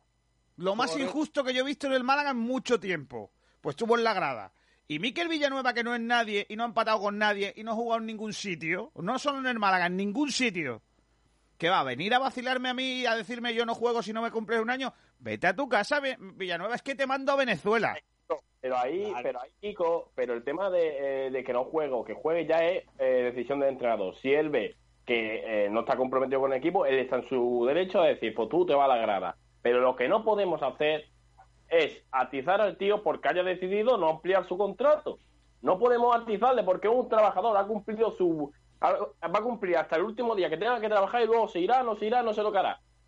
Pero no podemos atizar a un tío que lo que ha hecho es cumplir su contrato. ¿Que éticamente luego no está bien? Pues seguramente. Pero Julio, pero Julio, escúchame. Por eso mismo. Es que yo, por, porque éticamente no está bien, por eso le atizo. Que está en su Claro, derecho, por claro. supuesto. Por, por supuesto que está en su derecho, nadie se lo va a quitar. Ahora, yo estoy en mi derecho de atizarle porque éticamente no me parece justo. Mira, cuando se explicaba por qué iba a volver el fútbol, los jugadores, muchos de ellos, excepto Fali, todos los demás decían, si un albañil tiene que ir a trabajar con muchísima menos riesgo, mucho más riesgo que nosotros, porque nosotros vamos a tener un seguimiento médico que ellos no van a tener, ¿por qué no voy a ir a jugar yo? Y tú me vas a decir a mí ahora que porque tu contrato expira el 30 de junio, tú no vas a jugar, te vayas a lesionar para el año siguiente, tú, chaval, con todo mi respeto, es que eres un cara. ¿Qué quieres que te diga? Para mí, un tío que hace eso es un cara. Ahora Un eso sí, señorito, quiere, hasta el último euro, ¿no, Miquel Villanueva? Vale, te lo vamos a pagar, chaval, pero el año que viene a ver dónde juegas. A ver dónde juega Miquel Villanueva. Julio, yo me apuesto que, contigo que Miquel Villanueva no va a jugar en ningún equipo mejor que el Málaga. Y en ninguna liga mejor que Segunda División Española. Ya te lo digo Segunda yo. Si juega en España. Hombre, a mí me preocuparía si esto lo hubiera dicho Luis Lombán, eh, yo qué sé, Sergio Buenacasa, pues sí me preocupo. Pero Miquel Villanueva, a mí de nunca me ha gustado, sinceramente. Por ejemplo, tú fíjate, de la misma generación había un jugador que se llama Ezequiel Amores. Pues eh, eh, eh, Miquel Villanueva fue firmado el 30 de agosto del 2014 o 2015. Bueno, eh, casi el último mercado. Entonces, Ezequiel Amores lo dejó eh, sin ficha por la entrada de Miquel Villanueva. Pues yo, eh, yo seguro que a mí siempre me ha gustado más a Ezequiel Amores que Miquel Es que Villanueva. Ezequiel era un pedazo, es un pedazo de futbolista. Ezequiel es un pedazo de... Sí, sí, Ezequiel es un pedazo de futbolista. Totalmente. Ezequiel jugaría. Venga, ya te lo digo yo. Pero Ya, Villanueva no. Están en la cantera de la Almería, acuérdate, la Almería Claro, en la Almería B. temporada. Ya jugó también en la, en la cantera del Fuenlabrada el año pasado. O sea, que quiero decir Es- que, del que- Alcorcón, del Alcorcón. del Alcorcón. Eh, aun siendo jugador... Y en eh, nuestro rincón, Kiko, no te olvides. que sí, que sí. aun siendo jugador eh, de la cantera que lo es, ¿ustedes creéis de verdad que es justo el trato que tiene este señor con el Málaga? Que no puede ser, tío. Por, por eso te digo, y más, y más la actualidad que está el Málaga, tan comprometida económicamente. Es que, eh, es que vaya, es para darle una Y- patada y- en y el si- culo. no, hombre, Termina no. el 30 de junio y ya está. Ya termina tu contrato. No, y Pues, además sin los servicios prestados. Y además sin jugadores profesionales. Que, que claro, es que él, yo creo que le está echando un pulso al Málaga. Claro, claro. Es que, es que él está exigiendo, es una, una renovación exigida, como diciendo, sí, yo voy a jugar en julio, pero tú me tienes que renovar sí o sí Claro. una temporada más. Pues no, Pues no, no, pues no se- pues pues ya no se está. juega. ¿No quieres jugar no, no sé, y Sergio, comprometerte con el Málaga? Sergio, tú pues no te, te exijo una temporada más. eh, Es que no... Sergio, tú estás muy calladito. No sé qué opinas de Miquel Villanueva. Bueno, es que está en su derecho, pero el, repetirse, es que Miquel Villanueva no, no lo ha hecho, no, no lo va, bueno, todavía no, no se sabe lo que va a hacer, pero si, si no renueva y no decide jugar hasta final de temporada en el Málaga me parece, me parece un poco lamentable. Bueno, porque como he dicho, el Málaga le ha dado, le ha dado la opción de jugar en segunda, ha jugado en primera con el Málaga, le ha dado la oportunidad de jugar en Europa y al fin y al cabo yo creo que un poquito de, esfuerzo en recompensar al club lo que lo que ha hecho por él yo creo que, que está bien. Que se puede lesionar pues claro se puede lesionar hoy entrenando se puede lesionar en el primer partido con su contrato y se puede lesionar sin con, eh, con este nuevo contrato sin cobrar. Es que te puedes lesionar en cualquier momento.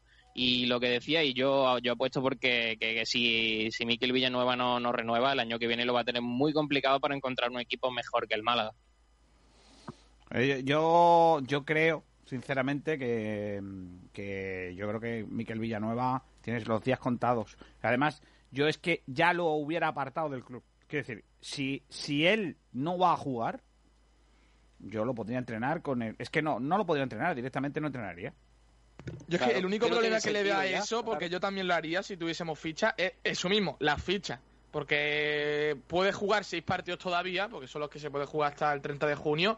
E igual ahí sí que nos renta que juegue, pero claro, después está también, si está con su mente pensando en otra cosa, pues igual no nos rinde. Es No el rinde, problema. Claro, claro. El bueno, problema eh, vamos a leer, vamos a leer si nos parece mal eh, algunos comentarios, eh, chicos. Pues mira, Álvaro López dice, Miquel es un desagradecido, gracias al Málaga es alguien en el fútbol. Que te den maldito. Oye, pero bueno. Se ha cabreado, ¿eh? se ha cabreado. Uh, uh, madre mía. Adiós, vaya, directo. Sí, sí. Iván Anaya González, está en su derecho. Supongo que no tendrá nada firmado con nadie. Lo raro sería que lo tuviera. Si no, no dudaría en prolongar su vinculación. Qué pena que tengamos que necesitar fichas profesionales. Alejandro Luque, muy malo, directamente. Co- contundente Claro, con su la- mensaje. a, la pregunta, palabras. a la pregunta de si lo renovaría o no y tal, la, la respuesta es muy malo.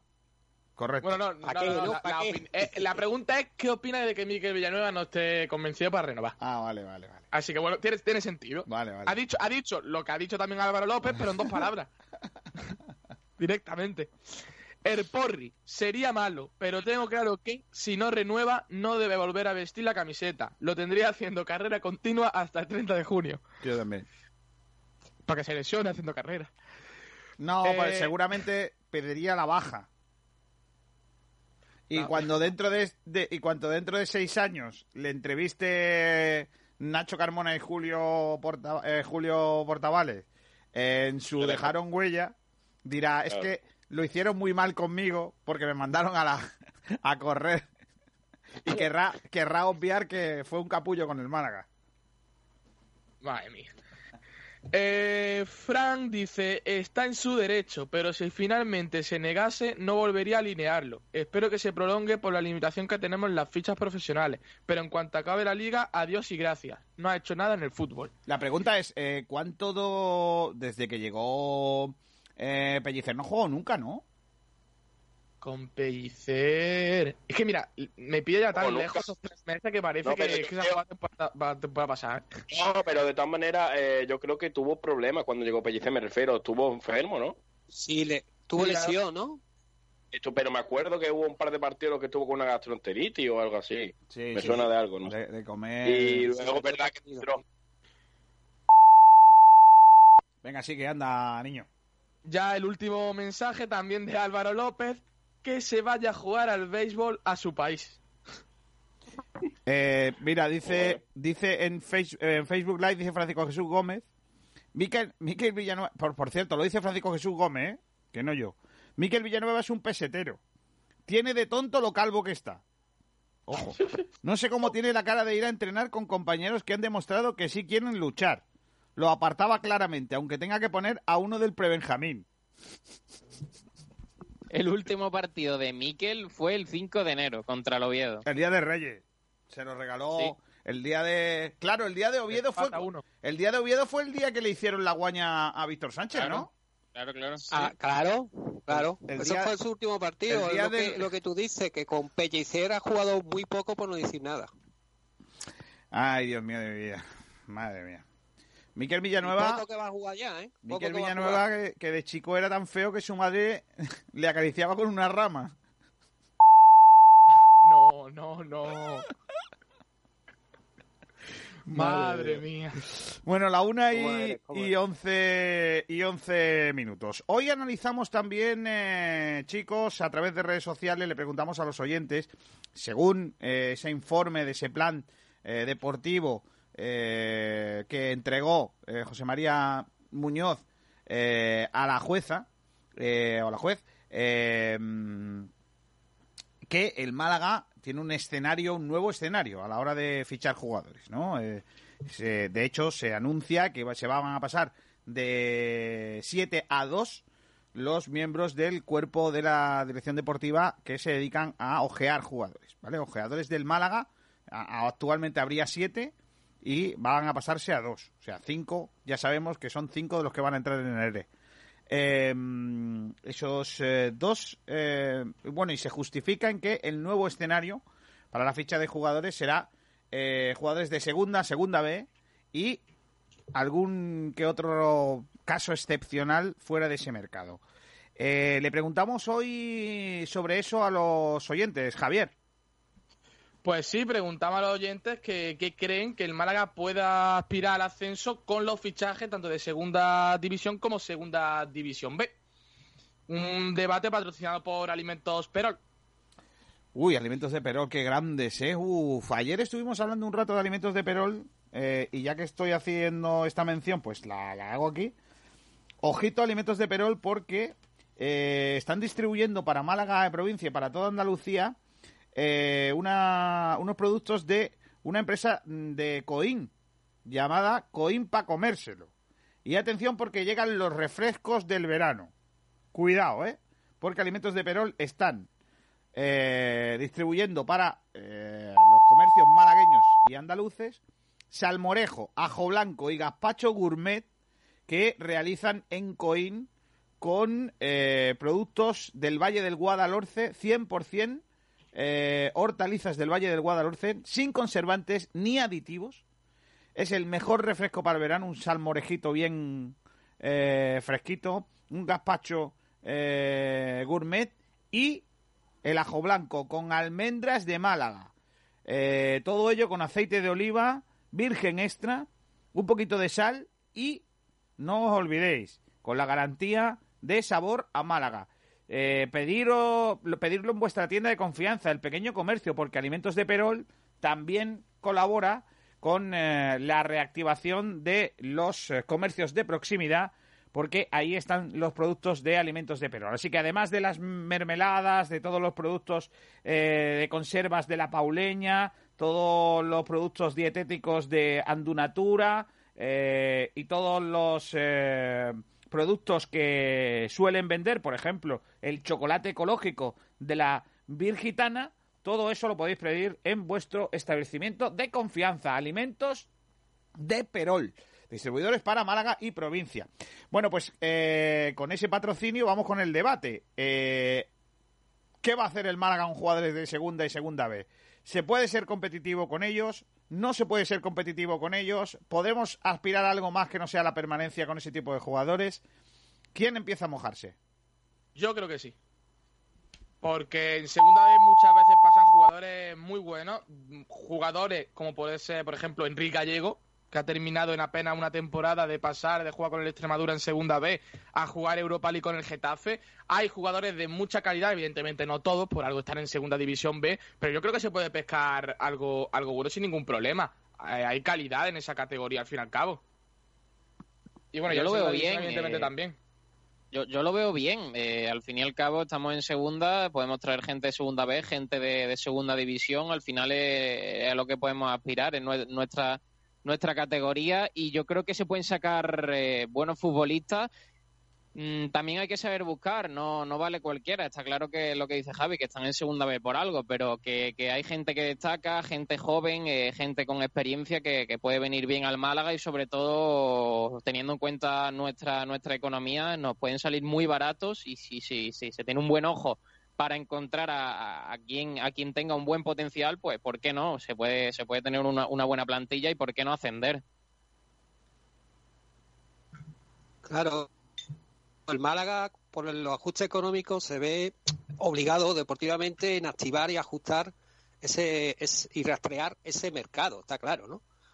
Pero también eh, no es fácil, ¿eh? No es fácil, porque sí, un Sergio, Ser- Sergi Henry, eh, Eh, Gallego. eh, Eri Gallego te Enrique, puede, te puede solucionar, pero no es fácil, ¿eh? Aunque yo pongo un ejemplo claro que me recuerda mucho la situación económica y tuvo que rastrear a la segunda vez y fue hace dos te- tres temporadas, si contamos la próxima, el Mallorca. El Mallorca estaba en segunda vez, subió, eh, bueno, tuvo que, que acudir a ese mercado, subió a segunda A y con la base de ese equipo, que eran eh, jugadores de segunda B, me recuerdo que mantuvo a 10 o 12 jugadores, prácticamente más de la mitad. No, no, y muchos jugadores Pues están jugando ahora en primera. ascendieron, a la primera división. No es fácil porque el porcentaje que se haga eso es muy, muy, no sé, a lo mejor un 70% que, que no. O es decir, un 30% que sea factible. Pero es, muy difícil, ¿no? Ahora lo que yo, lo que yo mm, también apuntaría, y es que lo que ha dicho Kiko, eh, me preocupa. Me refiero a lo que de siete ojeadores van a pasar a dos. Es decir, cinco, cinco ojeadores van a entrar en el ERE. Y eso me preocupa, ¿por qué? Porque ahora es cuando la función de scouting crea todavía más, más importancia para rastrear ese mercado. Y si me dice que ahora se van a ir cinco, pues me preocupa, ¿no? Pues a mí no me preocupa. A ver, me preocupa por los si puestos vamos de A trabajo. ahorrarnos en ficha por jugadores de segunda vez, yo creo que no deberíamos ver ahorrarnos en ojeadores. Pero es que, vamos a ver, igual. pero, a ver, yo no estoy de acuerdo por una cosa. Dejadme que os la exponga. Eh, por supuesto, no quiero que echen a nadie de, su trabajo, ¿no? Y porque ahí hay gente válida y, y es una lástima. Pero, Claro. en, en ese sentido, lleva razón el administrador judicial cuando se entiende que para cubrir fichas de jugadores de segunda división B y segunda no necesitamos un tan amplio eh, equipo de ojeadores. ¿Por qué? Porque es mucho más fácil seguir esas competiciones y esas categorías que eh, todas las ligas del mundo. Seamos serios. O sea, eh, vamos a ver, hay cuatro, cuatro grupos de segunda B, más una liga de segunda división. Ya a tercera no te vas a ir. ¿Me, me explico lo que quiero decir? No, no, ¿Cuánto- tercera no. ¿Cuántos Sí, sí. jugadores fichables hay de segunda división B? pues habrá que, que, que valgan al Málaga, pues habrá un mercado relativamente pequeño. Sí, unos 20, 20 jugadores, cosas Entre, entre 20 y vamos a poner como mucho 50. Entre 20 y 50 Sí. jugadores que pueda haber. Eh, eh, y luego, pues claro, en segunda división hay lo que hay. Con lo cual, ¿para qué quiere siete ojeadores? Eh, yo creo que en ese, no en eso, que se queden dos. A mí yo no me a mí no me preocupa, Yo sí hubiera dicho pero- se hubiera quedado en cinco, pero José, mejor, o pero, en cuatro, si me apura. pero Antonio, Pero no ¿sabes qué dos. pasa? Que, que va a volver otra fórmula que hay en otros clubes en los que los ojeadores son colaboradores, no trabajadores. Es decir, eh, vas a colaborar con el Málaga, vas a ir a ver este partido y este partido y me vas a traer un informe. Eh, y con eso te voy a dar, te voy a dar una dieta y te voy a dar unos gastos. Eso es una cosa, pero otra cosa es un trabajador. Yo creo que el Málaga tiene que ir a otra, a otro tipo de, de trabajo que ha existido siempre. Es decir, no es algo nuevo. En el Málaga ha existido eso. De hecho, hay ojeadores Sí, sí, de, hay ojeadores de cantera en el Málaga.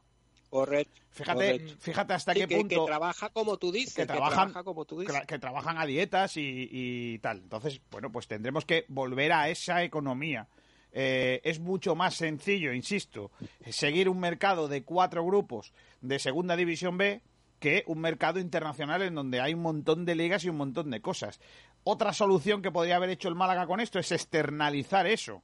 Hay otros equipos de primera división que tienen externalizado esa situación. Que eh, no- todos conocemos una empresa en Málaga que se dedica a eso a entregar informes de jugadores. Eh, y- Claro. y, te entrena. eh, El Real Betis, por ejemplo, sin ir más lejos, lo tiene así. Eh, tiene una empresa que además es malagueña y que le hacen informe de jugadores. Y, y además he contado alguna vez una, una anécdota que a mí me puso eh, el dueño de la empresa de, en, eh, encima de la mesa, ¿no? Eh, cuando, cuando explicaba cómo era su modelo de negocio, ¿no? Me decía, cuando, cuando el, el, el Betis vende a, a- ¿Cómo se llama el chaval que se fue a Italia? Joder, ahora no... Junior. Eh, el, el mediocentro tan bueno que se fue a Italia, leches. que- Sí, hombre, Fabián. Fabián. Cuando, cuando, Fabián Ruiz, Cuando, Fabián Ruiz. cuando el Betis vende a Fabián, se queda con un boquete importantísimo dentro de su plantilla, ¿no? Y el Betis Es le verdad, dice, el, el Betis le dice, quiero un jugador que sea de tantos años, que juegue de esta manera. Le da una serie de parámetros y el, bueno, eh, esta empresa le, le trae una serie de, de jugadores con ese perfil o de perfil, Con ese perfil de perfil, eh, perfil similar. Y ficha Canales. ¿Por qué? Porque es lo más similar que podía encontrar en el mercado a ese futbolista. Y además que quería determinadas cosas, que estuviera casado, que estuviera eh, tuviera ya contratos de, de imagen para evitar gastos, etcétera, etcétera, y el Betis lo hace muy bien. O sea, que, que, que había fórmulas y hay fórmulas para gestionar esa, ese, ese contrato. Y si tenemos que hacer un mercado de segunda y segunda B, pues mucho más fácil. De todas maneras, yo lo que opino También no te olvides una cosa, Kiko, y es que el mercado de segunda B también es- puede estar eh, seguido también y por el tema de que es, eh, fu- eh, la plataforma digital Footer Sí, pero hoy en día, pero, pero, eso hoy en día está más que superado. Es decir, Por eso. hay claro, imágenes, eso- hay imágenes de todos los partidos, de toda la gente que tú quieras. Eso Claro. no hay ningún problema. todo, O sea, todo, todo. que- casi que- todo, casi. Todo, al final todo se graba. lo que tú quieras, Ah, no, lo que tú quieras. Si hay un Ah, jugador interesante, si hay un jugador interesante, Claro. va a tener imágenes seguro. Y si no, te- Seguro, te, seguro. coges, llamas al equipo X, pero si los partidos de tercera división se graban todos para los equipos y ahora, ahora mismo los equipos tienen un trabajo de scouting de rivales, etcétera, etcétera, que es tan sencillo como el Málaga llamar al eh, equipo X que había jugado contra el equipo A en donde está el jugador que tú quieres para que le mande el vídeo. Si es que eso es tan fácil como eso, aunque no esté Eso subido a ninguna muy- plataforma. Eso hoy en día También está hay otro mercado, Kiko, que es el de las cesiones. Porque tú fíjate, el próximo rival del Málaga es el Huesca. Y tiene la mitad de la plantilla eh, jugadores cedidos. Por ejemplo, Cristo y Raba. Son jugadores que, que le están dando rendimiento ahí la delantera bastante importante. Son, ahí Claro, también tiene que buscar, ¿no? El Málaga, las cesiones. Pero Antonio, ahí también, Antonio, ahí también entra en el tema de quién paga la ficha. O sea, realmente eh, el Málaga tampoco está, puede estar dispuesto a pagar fichas muy, muy altas de jugadores. Entonces, No, no, pero en segunda vez, la- segunda vez tampoco hay ficha. No, no, estratosférica. pero la fe- pero, no, ve- ve- yo, yo entiendo que si va por una cesión no va por una cesión de segunda vez. Tú vas por una Sí, cesión de un equipo de cantera. Exactamente. Sí, pero a lo mejor el Málaga puede firmar, eh, pagar eh, una cuarta de esa, fi- de esa ficha. Mira, y Antonio. promocionar al equipo, ¿no? Manolo Gaspar llega a cualquier equipo de segunda B. Cualquiera, ¿eh? Cualquier equipo. A por cualquier jugador de segunda B y ficha a ese futbolista. No, no, en segunda vez no hay problema. Yo me refiero a, los a los jugadores de, de cantera, como por ejemplo Raba, que le han hecho el Huesca, eh, jugadores que, que son bastante importantes, Raba. Lo que pasa es que yo, tengo, yo, yo no creo que sea tan fácil como lo ha pintado Javi en su intervención, en su speech. Yo no creo que sea tan fácil hacer un equipo con jugadores de segunda división B, competitivo, No, no eh, es fácil. lo suficientemente fácil no como es. para luchar por el ascenso. Yo no lo veo. El único ejemplo es el Mallorca, y fíjate, ¿eh? Pero el Mallorca, gente, el Mallorca, lo estábamos hablando el otro día, el Mallorca tampoco es el gran ejemplo que puede seguir Málaga, porque el Mallorca venía de segunda división B y venía con un equipo formado ya de segunda división B. Entonces, Claro. ese, ese equipo ya mucho, lleva mucho tiempo jugando juntos y al final saca- eh, consiguieron ascender dos veces en dos categorías en dos años. Entonces, no pero creo que con sea- la base de los jugadores de, fichados en segunda vez. ¿Me Claro, entiendes? pero porque están jugando en segunda vez ya, ¿entiendes? Ya, o sea, al claro, final... un- una, ya habían jugado un año antes, claro. Eso sí es Claro. verdad. A lo mejor, por ejemplo, eh, es un caso similar, no es tan similar, pero parecido puede ser el caso de Deibar, como estábamos hablando el otro día, que Deibar tenía un equipo, bueno, tiene un equipo que, que se fija en jugadores de segunda división. También, también. Este año, por ejemplo, tenía, tiene a Luke Expósito, que ha estado jugando en segunda división mucho tiempo y es un gran jugador, tiene a Robert Correa, o sea, que poco a poco... Pero mira, pero, pero es que de todas formas, yo, yo no estoy demasiado de acuerdo con lo que decís del Mallorca. Eh, te lo, te lo- os lo voy a decir muy claro. Equipo del Mallorca en segunda B, ojo, ¿eh? Manolo Reina, experiencia no solo en segunda, sino en primera división. Eh, Chisco Campos, experiencia no solo en primera, en segunda, sino en primera división. Eh, Salva Sevilla, pues ya, ya te digo. Eh, Lago Junior, lo mismo te digo, venía de, de haber jugado en segunda división. O sea, estamos hablando de una serie de jugadores que habían, que tenían experiencia en, Pero segun- en esa plantilla, división. cuando la hablas tú, de esta temporada. o la Cedric, temporada lo mismo, jugador también que había estado en, en- en primera. O sea, te estoy esta es la plantilla que tenía en segunda división. ¿Entiendes? En segunda división B, con la que sube. ¿Entiendes? Había- eh, no vale esa copia. No vale la, la, la- porque, la referencia del, del Mallorca no vale. dices. Porque son jugadores que, que estaban en el Sí. equipo después de haber descendido y que se quedaron en el equipo. Se quedaron. Claro, La entonces- base, cinco o seis jugadores, que es lo que hace la experiencia, pues claro sí, que sí. es lo que tú dices. ahí en el medio campo tienes, mira, eh, Chisco Campos tenía 35 tacos cuando sube, 33 salva Sevilla, eh, Pedraza en el medio campo, 30 años. O sea, estamos hablando de una serie, Manolo Reina, 32. Estamos hablando de, de unos jugadores, chicos, que, que tienen una Sí, serie... pero el Málaga, el Málaga tiene que mantener esa base, quedar con seis, siete jugadores de experiencia, después los canteranos y después ir por un mercado de Pero por eso digo- más otro mercado de Pero- cesiones. Pero que Yo por eso que digo que no se puede a hacer, no se puede claro. hacer una comparativa con el Mallorca porque no se puede. Otra cosa es que copiemos situaciones paralelas que se hayan dado en segunda división con eh, la del Málaga. Pero yo es que mm, creo que la similitud más apropiada es la del Zaragoza. ¿Por qué? Porque el Zaragoza ah, está viviendo una situación muy complicada económicamente, muy similar a la del Málaga, probablemente peor. Eh, Sí, peor. Y fijaos la que le está costando para salir de, de segunda división, jugando con canteranos y fichajes a cero, a cero euros. Esa es la Sí, sí, sí, realidad que va a haber del Málaga. Si te, si te pones a mirar, esa va a ser la, la nueva realidad de la del Málaga. Esa y la del Sporting de Gijón, por ejemplo. Son más similares eh, a esa realidad que a la, a la que habéis comentado del Mallorca, incluso la del Eibar. El Pero- Sporting, No, por cierto, hace cinco años ascendió con una, eh. con una plantilla entera de canteranos, ¿eh? Sí, sí, sí, sí.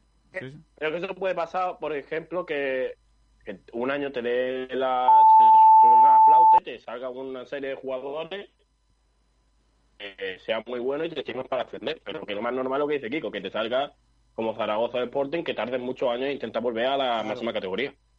Yo creo que, que en la próxima temporada eh, lo que hay que mirar como una, una temporada de transición, ¿no? De hacernos fuerte de cara a la siguiente temporada, a la 22-23. O sea, eh, yo creo que el salto de, de categoría va a ser dentro de dos temporadas. Aquí la situación eh, está clara, yo lo decía hoy en, eh, en el inicio del programa, en el comentario inicial, eh, que el Málaga lo que tiene que hacer es certificar la salvación, o sea, certificar la, la- la permanencia. Todo lo Es que ahora cobra, cobra vida una, una liga nueva de 11 partidos y no vale lo que había antes. Entonces hay que tener un poco de miedo ante, ante es- eso- esos 11 partidos que quedan. Efectivamente, yo, yo estoy contigo. O sea, yo, yo creo que la clave, independientemente eh, mm, eh, de, de cómo de cómo se, se, se vaya a negociar el año que viene. Lo importante, lo crucial es salvar la categoría. Que estoy viendo aquí ahora mismo delante el, el- la clasificación y si, eh, eh, si creemos o si entendemos que el Racing está extendido con 28 puntos o que va a ser muy difícil que salga de esa última plaza, el Extremadura tiene 7 puntos menos que nosotros, que es vigésimo primero. El Lugo, que es vigésimo, tiene 4 puntos menos únicamente que el Málaga. Y el Deportivo de La Coruña tiene 3 puntos menos únicamente que el Málaga. Tres puntos menos. Eh, el Albacete, que es décimo octavo, tiene 35 puntos, 3 puntos menos que el Málaga, pero tiene un partido menos. Y el Oviedo también tiene 35 puntos, que está décimo séptimo. Y el Málaga está empatado con el Numancia y con Las Palmas con 38. Es cierto que a un punto está el Tenerife, 39 puntos, y el Fuenlabrada, decimosegundo y decimotercero. Es cierto también que estamos a dos puntos del decimoprimero, que es el Rayo, que tiene un partido menos, con 40 puntos. La Ponferradina, que es décima, también con 40, y- con 40 puntos. Y que con 41 que es, es un partido, está la octava plaza, que tiene el Sporting de Gijón Claro. y la novena plaza, que es el Alcorcón. Y si, te, Y el y si me séptimo, apura, el séptimo Mirandés con 42. está a cuatro puntos. Y claro, tú miras así, pero es que estamos a la misma diferencia de los puestos de descenso que de la octava posición. Entonces, oye, Pero yo en eso Sí, pero- siempre suelo insistir mucho, siempre suelo insistir mucho, perdona, pero suelo insistir mucho en ese tema porque es que mm, mucha gente hablaba, bueno, esto, ha estado hablando durante el tiempo que estuvo Pellicer cuando tuvimos esa racha tan buena, que, que el Málaga aspiraba al playoff de ascenso. Y el Málaga no puede aspirar al playoff de ascenso. A El ver, eh, que- viendo la dinámica en la que estaba el equipo, se podía empezar un poco a pensar, pero lo básico, lo básico era ponerse a pensar en, las- en la permanencia, pensar en, que lo fácil, en sacar esos sí, 50 lo- puntos. espera, Julio. Sigue, lo sigue. básico era eso, ponerse en sacar los 50 puntos y quedarnos en segunda. Pero bueno, viendo la dinámica del equipo, como que, bueno, a lo mejor se podía llegar. Pero es que viendo el calendario del Málaga, eh, 11 partidos, esto empieza de cero, yo lo veo muy complicado. Es que yo creo que es el error, Sergio, pensar. Yo creo que, fíjate, Kiko lo ve como algo malo que se haya parado competido para el Málaga y que se reanude. A lo mejor yo no lo veo tan malo porque a lo mejor ha hecho que, que muchos malaguistas pongan los pies en el suelo. Es decir, muchos aficionados pensaban ¿Qué que al va? final el, el Málaga. ¿Qué va? ¿Qué? Julio, eh, estoy totalmente en desacuerdo contigo. Sí, yo he hablado con malaguistas, los malaguistas todavía creen en meterse en el playoff. Algunos, pero no tanto, Kiko. Yo escuchaba, yo escuchaba cuando estaba todo eufórico, oye, que vamos a por el playoff, este año ascendemos, este año no sé qué, tenemos posibilidad, tenemos un equipo para ascender, y yo decía, pero bueno, vamos, y sobre todo cuando se ganó ahí Mala, se ganó al Numancia, se le ganó al Cádiz y después se ganó al Racing, pues ahí se iba pensando un poco, pero es que la realidad del Málaga es intentar buscar la permanencia y después, pues bueno, todo lo que se pueda conseguir extra, pues mejor, pero yo lo veo Claro, muy complicado. Pero luego, Yo, pero luego compañero- Espera, Antonio, espera, Julio, termina. Sí, sí, habla Julio, Julio. luego viene el partido contra el Zaragoza, pierdes y ya empieza la primera gente. Pues a lo mejor lo del playoff no era para tanto, no sé qué. Al final, esto es una carrera de fondo. El Málaga tiene un objetivo, que es salvarse. Ese es el objetivo principal y no podemos separar, no podemos intentar eh, coger algo que todavía no hemos, no hemos conseguido en lo anterior. Es decir, primero vamos a pensar en salvarnos, vamos a conseguir los puntos necesarios para salvarnos. Que son 50, pues 50, que son 52, 52, que son 47, 47. Lo que no podemos pensar es en otro objetivo cuando todavía no hemos cumplido el principal. Y Es ya, que yo veo el calendario y lo veo muy complicado. y lo último que voy a decir, eh, que el Málaga, esa temporada, yo pienso, de mi, opinión, de mi opinión personal, que el Málaga yo creo que se va a salvar, porque creo que, tengo, creo que es bastante claro que se va a salvar por el tema de, de que, bueno, veo, mm, por lo que estamos viendo, los equipos, hay equipos que están menos enchufados, otros equipos más enchufados, y creo que el Málaga tiene posibilidades de salvarse, y holgadamente, además, pienso yo. pero que el año que viene vamos a sufrir mucho más. Eso hay que tenerlo claro también. Yo creo que la prueba del Málaga, después de la buena racha que ya hemos comentado con Sergio Pellicer, la prueba, como decía, eh, y lo dije hace, hace tiempo, antes del parón, evidentemente por la pandemia, y iba a estar en los dos partidos clave en la Rosaleda consecutiva, que era Zara- contra el Zaragoza y contra el Huesca, el doble enfrentamiento aragonés. Yo creo que si hubiéramos conseguido seis puntos o cuatro puntos en esos dos partidos, hubiéramos confirmado esa buena racha. Terceramente se perdió con el Zaragoza. Yo con el Huesca espero que sea más optimista y se confirme por, por lo menos ya que hemos conseguido cuatro puntos, si consigamos la victoria y, y por lo menos consigamos tres puntos de ese doble enfrentamiento con el equipo aragonés. Es que ve el calendario y es Huesca, Tenerife, Extremadura, Lugo, Girona, Rayo Vallecano, Albacete, Deportivo de La Coruña, Sporting de Gijón, Alcorcón y Almería. La mayoría son Claro. de abajo, ¿eh? También te digo. En plan, de abajo me refiero. No, pero lo que está luchando el Málaga es ahí. descenso. Esto, el Girona. Huesca y Almería. Claro, bueno, pero al final son equipos que están como nosotros. Eh, no son tampoco los que están abajo del todo súper super hundidos como puede ser eh, pues como puede ser el Racing. Eh, yo creo que son partidos complicados porque viene el Girona es un partido muy complicado, Almería es un partido complicado, el Sporting es un partido complicado, el Deport. Al fin y al cabo, yo veo todos los partidos complicados y lo que se tiene que centrar el Málaga en sacar esos 50 puntos o lo que vayan a ser para, para conseguir la salvación. Y bueno, si se puede pensar en algo más, se pensará, pero si no, pues pondremos la vista en la, en la próxima temporada. Y yo creo que hay que estar atentos a cuál es la situación del Málaga, que yo, yo veo la situación del Málaga pues de, varios años en segunda, de conseguir una, una estabilidad y cuando tenga esa estabilidad, pues eh, intentar armar una, una buena plantilla con la que intentar subir. Pero mm, yo veo muy complicado que el Málaga vaya a subir este año, el próximo, yo, yo eso lo veo muy difícil. Yo creo que una de las fuerzas del Málaga también va a ser la cantera, ¿eh? Yo creo que un tercio, por lo menos, un, un tercio es mucho, pero por lo menos un cuarto va a ser No, formado la por la cantera es que ya, ya está siendo clave esta temporada. Sí, pero para la próxima temporada aún más. Aún más, ya. aún más. También hay que tener en cuenta que hay bastantes jugadores que terminan contrato, ¿eh? Y como dijo Duda, eh, creo recordar hace tres o cuatro días, eh, los compañeros de prensa, pues qué mejor que los canteranos, si quieren llegar a- al primer equipo, ya sea cualquier equipo, no solo el Málaga, que es mejor que sigan el Málaga para seguir la formación. Yo creo que en eso estoy totalmente de acuerdo con Duda, ¿eh? porque los canteranos del Málaga, que están en el malagueño, se pueden hacer jugadores en el Málaga. Si se van a otro equipo, seguro que no lo tienen tan fácil para llegar al primer equipo. Por cierto, noticia de última hora, Málaga pasa a la fase 3. Correcto. Ah. Lo iba a decir Vamos, ahora bueno. mismo, sí. Estamos Ya en la el fase. lunes pasamos a la fase 3, ¿no? Eh, Bueno, ¿Debería el Málaga pedir eh, público en el estadio? sí. Es la gran pregunta, ¿no? Ministerio de Sanidad, danos la No. opción. No, hombre, no. No, no, Javi, tú estás loco por ir a la, a la Rosaleda y yo no lo veo. No, eh, Kiko, eh, el Celta pidió a la Junta, de- a la, al Asunto de Galicia, que, que le permitieran abrir el 30% de su aforo. Pero claro, la Junta No, no, el Celta dicho- no. La Junta de Galicia la ha pedido al gobierno. El Celta se lo pidió a la Junta y la Junta se lo ha pedido al gobierno. O sea, la idea, la idea, la idea promotora es, es del Celta.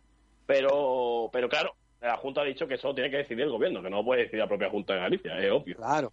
Y el primer paso, si os acordáis, compañeros, a, a esta iniciativa de puerta abierta a un tercio del aforo de los estadios lo dio el presidente de Las Palmas. Yo, si recuerdo bien, creo que recoger el BOE. la Palma lo Oviedo y, y el Celta creo que han sido el otro equipo que han Sí, sí, pedido. sí, es otro equipo. Madre mía. Bueno, pues Es nada. Una locura, ¿eh? Eh, Una locura. Chicos, eh, eh, nos queda hablar un poco del entrenamiento, Javier. ¿Hay noticias de ese entrenamiento del Málaga? Pues no, no sé si es que van a entrenar por la tarde o qué, pero de momento no, no hay nota de prensa ni siquiera declaraciones. Ayer hicieron un partidillo, creo, ¿no? Ayer hubo partidillo, sí. Ayer hubo partidillo. Marcó, Entrenaron marcó Ayer o, o el miércoles, o el miércoles. No, ayer, el ayer. miércoles, ¿no? Yo creo que ayer, Fer- porque es lo mismo que hizo el Huesca. También entrenó el jueves. Lo que pasa que el Huesca entrenó a la misma hora que iba a jugar, el, se va a jugar en el Estadio de Rosaleda a las 3, a las siete y media. Lo que pasa que eh, no es lo mismo las siete y media de Huesca que las siete y media de Málaga. Claro, Claro, es. hombre. También es verdad. El fresquito de... El, Hue- el Huesca debería entrenar a la El Pire- Pirineo Aragonés, ¿no? Por eso, que, que no es lo mismo. O sea, que tendrán que tener cuidado con eso. En fin, pues eh, os digo adiós con la manita a Antonio Roldán. Antonio, hasta el lunes. Hasta mañana, hasta el próximo día y sobre todo dejo un nombre ahí del Málaga. Como dije hace tiempo, Sergio Bonacasa. Ya verá que va a dar mucha alegría en el Málaga. Bueno, a ver si, a ver si es verdad. Eh, precisamente, Javi, escuchamos a Buena Casa, ¿no? Hoy. Efectivamente, bueno, fueron las declaraciones de ayer, pero no pudimos Venga, escucharlas. vamos a irle. y vamos a escucharlo. Venga, vamos a irlo, venga. A ver, Sergio. Bien, positivo, la verdad, después de coger estos entrenos grupales, sobre todo con, con muchas ganas, la verdad que ahora que ya queda poquito y se ve cerca la, la vuelta de la competición, el balance es muy positivo porque bueno, hemos visto la mejora de- del grupo físicamente de, después de un parón tan largo y bueno, la verdad que ahora nos vamos sintiendo cada vez mejor y bueno, ya más cerca de la competición. Sí, simulando más bien la hora. Al final, luego un partido entre nosotros es algo familiar, eh, por decirlo así, es algo que hemos hecho más veces. Y bueno, bien, la sensación de partido sí que fue, sí que fue bonito otra vez volver a competir eh, con distancias más largas, porque hasta ahora, pues bueno, había sido un poco más, más reducido las distancias y, bueno, pues probarnos de, de alguna forma prepararnos para, para el partido que viene. Sí, pa- parece mentira por, por todo lo que hemos pasado que ahora en una semana tengamos, tengamos que jugar y es, es- cuesta asimilarlo un poco, ¿no? Si lo piensas fríamente, pero es verdad que ya sentimos esa vuelta del fútbol, eh, ya hemos podido ver la Bundesliga, ya, ya hemos visto fútbol y bueno, ya llevamos tiempo entrenando, ya físicamente el futbolista se empieza a sentir mejor, empieza a sentir ya que está el mejor o acelerando el- la mejora de las capacidades y, tal y bueno, al final cuando el futbolista se siente así y ve, que viene ya el fútbol, pues te preparas automáticamente. Sí, además el, parón, por decirlo así, un poco me frenó en el momento en el que yo estaba eh, mejorando cada vez más y bueno, pero es verdad que después del parón eh, me he visto mejor, me veo mucho mejor que, antes, voy notando la mejoría, eh, estoy mejor de ritmo físicamente y, y de confianza a todos los niveles, yo creo, y bueno, preparado para lo que viene, para hacer unos, unos 11 partidos eh, a lo mejor nivel. Sí, así es. Bueno, ya lo comenté incluso antes de, de char- de charlar con Manolo, que bueno, que yo, yo no tenía ningún problema, que yo quería acabar la temporada aquí. Yo cuando vine aquí cedido desde enero vine a acabar la temporada y no por, por un tema de contractual de, de fechas iba a dejar al Málaga vendido. Entonces yo, bueno, Manolo ya sabe que tiene mi palabra de que, de que yo estoy aquí para, para ayudar al equipo hasta final de temporada y que cuenta conmigo para, para lo que quiera. Diferencia entre Miquel Villanueva y este muchacho, ¿eh? que no tenía ningún arraigo en Málaga eh, y lo primero que ha dicho es no voy a dejar al Málaga vendido. Eh, bueno, al final las personas se visten por los pies o no. Y aunque, como dice Julito Portavales, Villanueva está en su derecho, pues yo prefiero eh, mi equipo a Buena Casa que a Miquel Villanueva. Tú, yo y prácticamente todo, menos Julio. Ese es tu derecho de decidir con quién, a quien quieres. O sea, tú, tú si, si te dan a elegir, que ¿prefieres a, a un jugador con la misma actitud que Buena Casa a un jugador con la misma actitud que, que o sea, Villanueva a que Buena Casa? Es que, Kiko, tú me malinterpretas. Yo no te estoy diciendo que a mí me parece... me Ah, parece vale, que ha soy, hecho- soy yo, perdona. No sabía. Correcto, correcto, Kiko, eres tú. Que, que no, que yo no estoy diciendo que, que, que tenga razón eh, Villanueva o que lo haya hecho bien. Yo solo estoy diciendo que el tío ha cumplido su, bueno, va a cumplir lo que tiene, eh, lo que tiene estipulado en su contrato y ha decidido que no va a renovar con el Málaga. Ya está, es que no tiene más. La, la historia no tiene más vuelta de hoja. He leído, eh, eh, perdona que estoy ahora mismo compungidísimo, que hay una gente que dice que, que es una exclusiva, una cosa que ha salido hace tres días. Ya es que, escúchame, cuidado con la exclusiva, ¿eh? ¿Sabéis que la- el hombre que el hombre descubrió, o sea, Colón llegó a América, ¿no? Eso lo sabéis, ¿no? Vamos a, vamos a ponerlo en exclusiva. Exclusiva de Sport Direct. El hombre llegó a América. Esa es muy buena, ¿eh? Madre mía, cualquier cosa ya. Ay, la gente se mete cosas que... No me- tampoco me sorprende, efectivamente. Bueno, en fin, eh, eh, chicos, que vamos a hablar de baloncesto. Son las 13 y 43 minutos. Os digo adiós con la manita, Sergi, Julito, Portavales eh, y, y Javi, pero antes... Espe- Entonces, eh, espérate, Julio. eh, entonces, espérate ahí un ratillo. Quédate con nosotros con el baloncesto y ahora me cuentas lo del lo del eh, fútbol sala. O mejor, cuéntamelo mientras que yo busco a Ainhoa y a Tomás Medina. Venga. Bueno, pues ayer eh, la federación, eh, bueno, pues emitió un comunicado eh, diciendo que, bueno, que todos los equipos de tercera, segunda división B y primera ah, han, se han inscrito para jugar esos playoffs, el primero el de segunda B y tercera por los playoffs de. Eh, la federación se le olvidó comentar que en segunda división no todos los equipos habían, habían se habían. Eh, eh, eh, Oye, Julito, no equipo nada. Que no, que no va a participar. ¿No me escucha? Ah, es que se te entrecorta, Julito. Ahora, ahora. Ahora sí. Bueno, Espérate, que voy a re- ahí va, ahí va. voy a arreglar un momento. Ahora, ¿no? Pues. No, lo que estaba diciendo prácticamente, que, eh, bueno, que en segunda división hay uno de los clubes que no va a jugar ese playoff, en el que sí va a estar el, el uno antequera, que es el Solís Talavera, que ha decidido por dos razones, pero para su cuerpo técnico, fatal. que Nada, nada, no nada. va a participar, además de que Nada, Julito, déjalo. Eh, Eso lo, lo cuento yo. cuéntalo, cuéntalo sé, Javi, que a ti se le te entiende y Julito parece que tiene una papa en la boca. Que estaba contando Julio es que el Soli Fútbol Sala Ant- eh, Talavera ha rechazado a- para jugar ese playoff, por lo que solo habrá tres equipos en, la fase de ascenso a segunda, a primera división de fútbol sala, que será el Luma Antequera, el Manzanares y el Elche Club de Fútbol.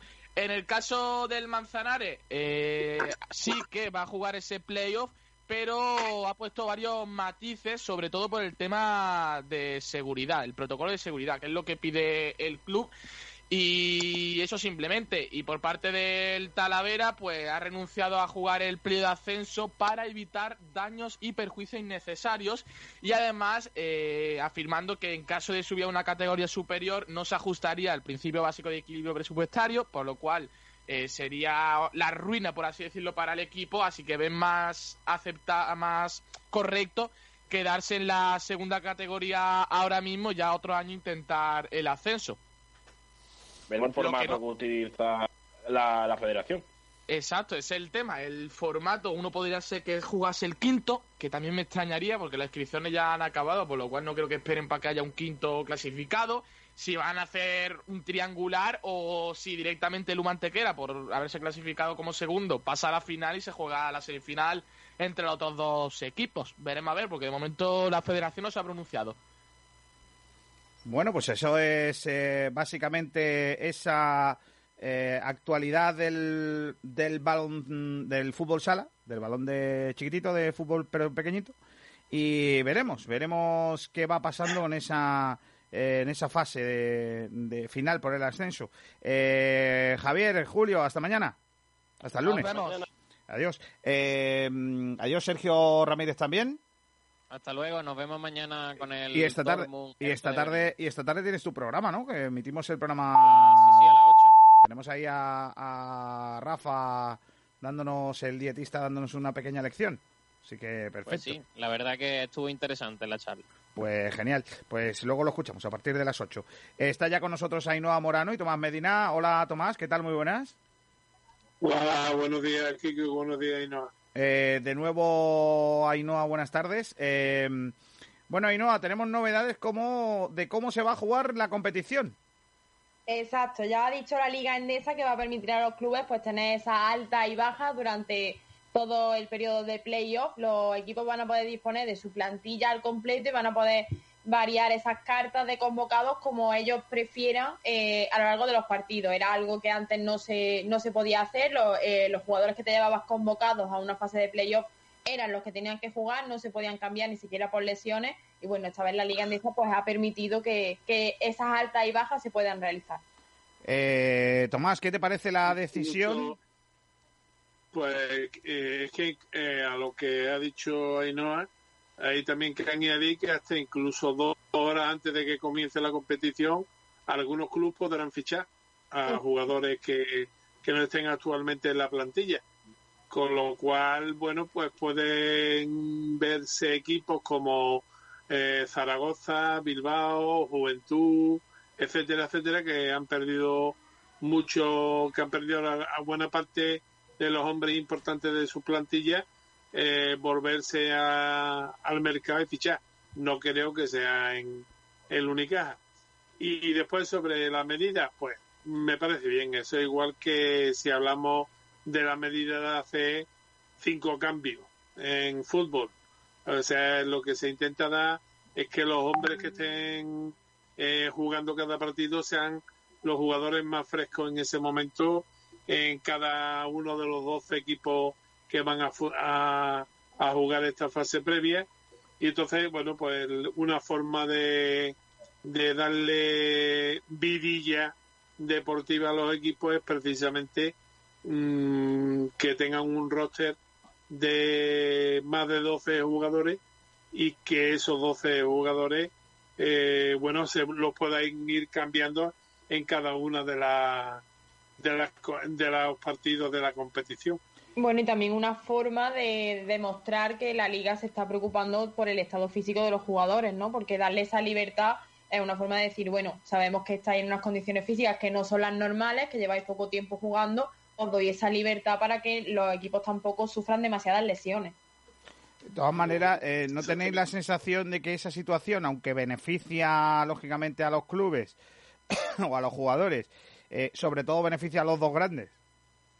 Hombre, pero eso es algo que ya viene intrínseco, intrínseco en casi todas las decisiones que se toman, ¿no? Estamos hablando de dos equipos que tienen dos plantillas muy largas y que pues que dispongan de todos sus jugadores y a su libertad, pues obviamente pues va, va a hacer daño a otros equipos que no tienen esas plantillas. Esto ya no es una cuestión de beneficiar o perjudicar a equipos determinados. Eh, se autobenefician o perjudican conforme al presupuesto que tenga cada club. Entonces, obviamente, Madrid, Barcelona, eh, Vasconia, Valencia, que han invertido más dinero en este año en su plantilla, pues lógicamente pueden estar más beneficiados que el Unicaja, que recordemos no ha llegado a los 9 millones y medio de euros en principio. Entonces, lógicamente, el que se haya gastado 45 millones fichar no va a tener una plantilla con la misma calidad que el que se ha gastado 9 millones y medio. Ya, lo entiendo.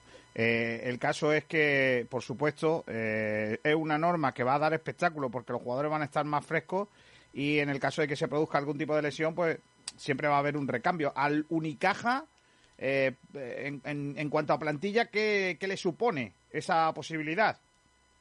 Pues bueno, le supone la posibilidad de poder llevarse a Francia Alonso, que ha estado entrenando en estas últimas semanas con el equipo, y también de poder llevarse al canterano Pablo Sánchez, porque como sabemos Unicaja tiene dos lesionados, que son Tupán y Milosalevich, ellos dos se tienen que quedar obviamente eh, recuperándose, y pues Unicaja cambia esas cartas por, por los dos canteranos. O sea que mejor, mejor roster- todavía. El roster de el roster de Unicaja Kiko es de 13 jugadores que, que son los profesionales, digamos, entre comillas, ¿verdad? Y después, pues van a llevar otros dos jugadores. En el caso de Alonso, pseudo profesional, y en el caso de Sánchez, pues de la cantera, con lo cual van a completar el equipo. O sea, vamos a hacer más o menos lo mismo que va a hacer el Juventud de Badalona, ¿eh? Eh, que, que va a llevar para completar, para tener un equipo en el que puedan eh, puedan tener el roster completo para jugar, pues los van a, acompañar de gente de la cantera de Juventud, que obviamente es una gran cantera. Eh, tiene lo que nosotros no tenemos, equipo, un equipo, eh, digamos, filial en Liga EVA, aparte de todos los que tienen repartido por, por todas las categorías del baloncesto nacional. Bueno, eh, ¿hay alguna novedad más sobre la competición, sobre cómo va a ser esa fase final? Pues nada, de momento ya está todo dicho, horarios, días los que se va a jugar y pues nada, queda apenas Eh, estamos hoy a 5, o sea que quedan apenas un poquito más de 10 días para que comience Eh, el- Lo que no sabemos, eh, Ainhoa, lo que no sabemos todavía es horarios de... o sea, partidos que va a dar la tele, porque es que el otro día entendí yo, eh, que a lo mejor yo me equivoco, entendí que solo van a dar uno al día. No, eso todavía no hay ninguna comunicación oficial. Yo me imagino que Van eh, a dar los tres equipos. da- darán todos, ¿no? Hombre, sería lo suyo, ¿no? sí. Con los horarios que han puesto, si dieran uno al día, los pondrían todas las nueve y media. Eh, si te han puesto en horario variado es porque, igual que el fútbol, nos van a meter una empachera de fútbol y de baloncesto que el mes de julio y agosto nos los vamos a tener que tirar pulgándonos para descansar un poquito. Todo lo que nos ha faltado hasta ahora nos los van a meter en los próximos dos meses. Pues a aguantar, aguantar ahí, bueno, y a disfrutarlo también, porque, bueno, no lo podemos ver ahí todo como un problema, sino todo lo contrario, hay que verlo como algo, algo positivo. Eh, no sé, Tomás, si tienes alguna cosita más que quieras comentarme de baloncesto. Pues sí, la verdad es que eh, he estado también leyendo un artículo bastante interesante de José Manuel Olía en. Málaga hoy, en el que, bueno, pues hace referencia al movimiento que se está dando últimamente en la Liga Europea, pues bueno, pues de equipos que hasta ahora habían jugado Eurocup o la Euroliga y que se han pasado a la Champions League de, de, la FIBA y que parece que va engrosando eh, la, la nómina de equipos de, de la Champions, mm, equipos que tradicionalmente siempre han estado en Eurocup o en, o en la Euroliga, como hemos dicho antes. Y bueno, eh, parece que se les va dando, eh, se le están dando un- otros alicientes que la disminución económica entre uno y otro pues está quedando en, casi casi en agua de borraja porque te pagan lo mismo por participar en una competición otra o la diferencia eh, es bastante pequeña y al mismo tiempo eh, quizás lo único que bueno que sí hay que tener en cuenta es que la, la Champions es la Champions, punto pelota, no tiene más, ninguna competición por encima que, que le dé, digamos, más caché, mm, ni por debajo que se lo quite. Y eh, mientras que la Eurocup sí va a tener, eh, bueno, siempre el aliciente de poder subir a la Euroliga, que a fin de cuentas es lo que pretenden hacer todos los equipos que salen todas las temporadas al eh, irse varios equipos de Eurocup eh, esta temporada a la Champions League eh, puede también facilitarnos a nosotros, a Unicaja, eh, la posibilidad de, de meternos en una de, esas, de las dos plazas que hay actualmente para dis- disputar la, la Eurocup, la Euroliga, perdón, el año que viene y entonces ahí, pues sí puede, puede venirnos bien las decepciones que está viendo, pero que hasta el mismo Unicaja ha estado sopesando. Y hay muchos clubes, como por ejemplo el Partizan de Belgrado, que era uno de los, de los gallitos hasta hace unos años eh, en la Eurocup, que el viernes va a decidir si al final se, se decanta por la Eurocup o se marcha también con el grupo, digamos, de desertores que se van a, la, a la Champions.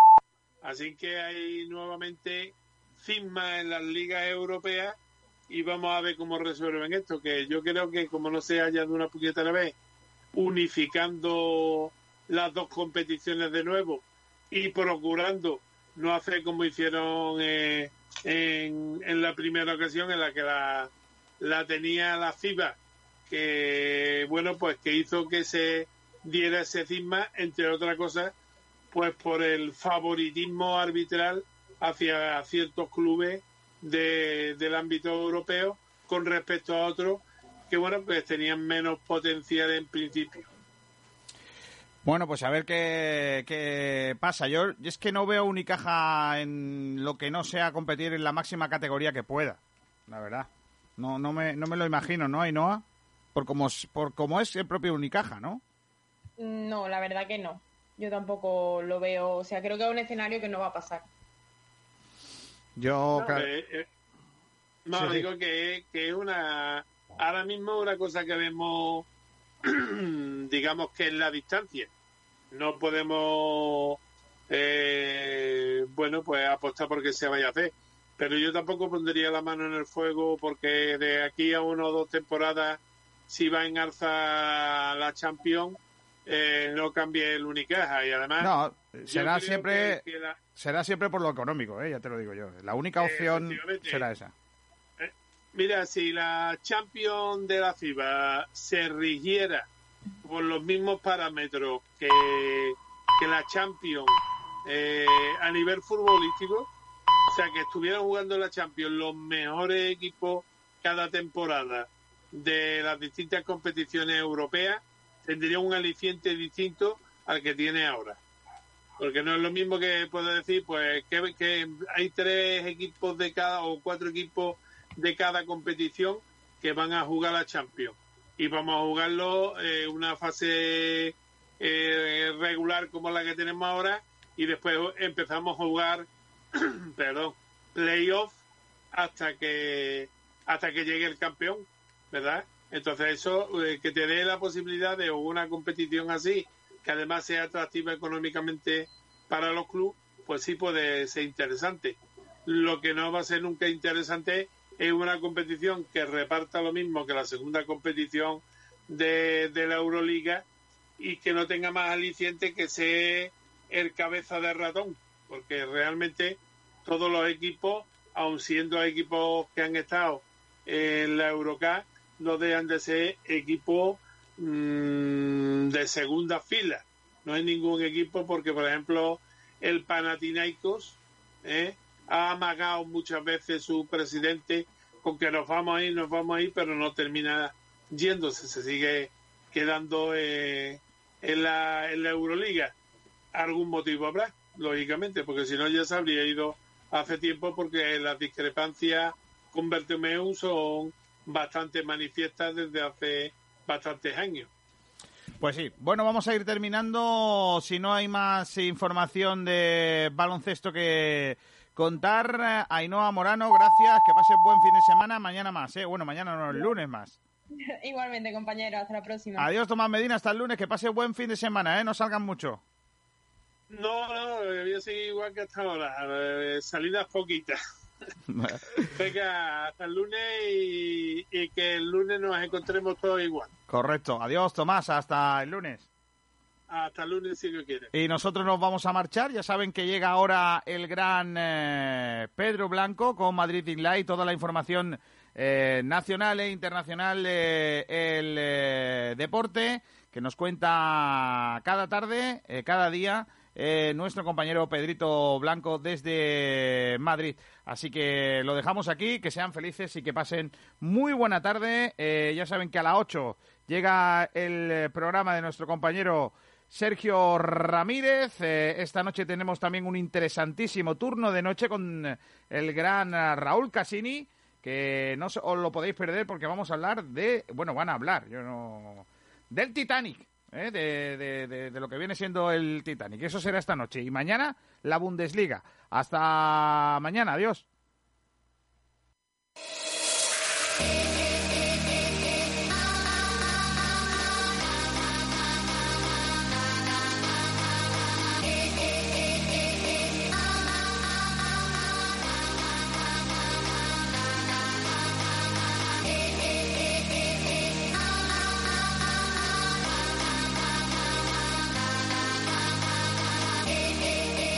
Comienza Madrid in Life, la actualidad del mundo del deporte.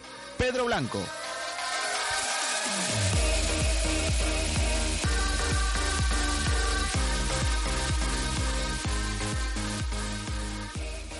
Hola, hola, ¿qué tal? Buenas tardes, gracias por estar ahí, bienvenidos un día más a Madrid in Live, viernes 5 de junio de 2020. Y finalizamos la semana con un programa cargadito de actualidad y rigor, y es que no son buenas las noticias que nos llegan desde fuera del fútbol.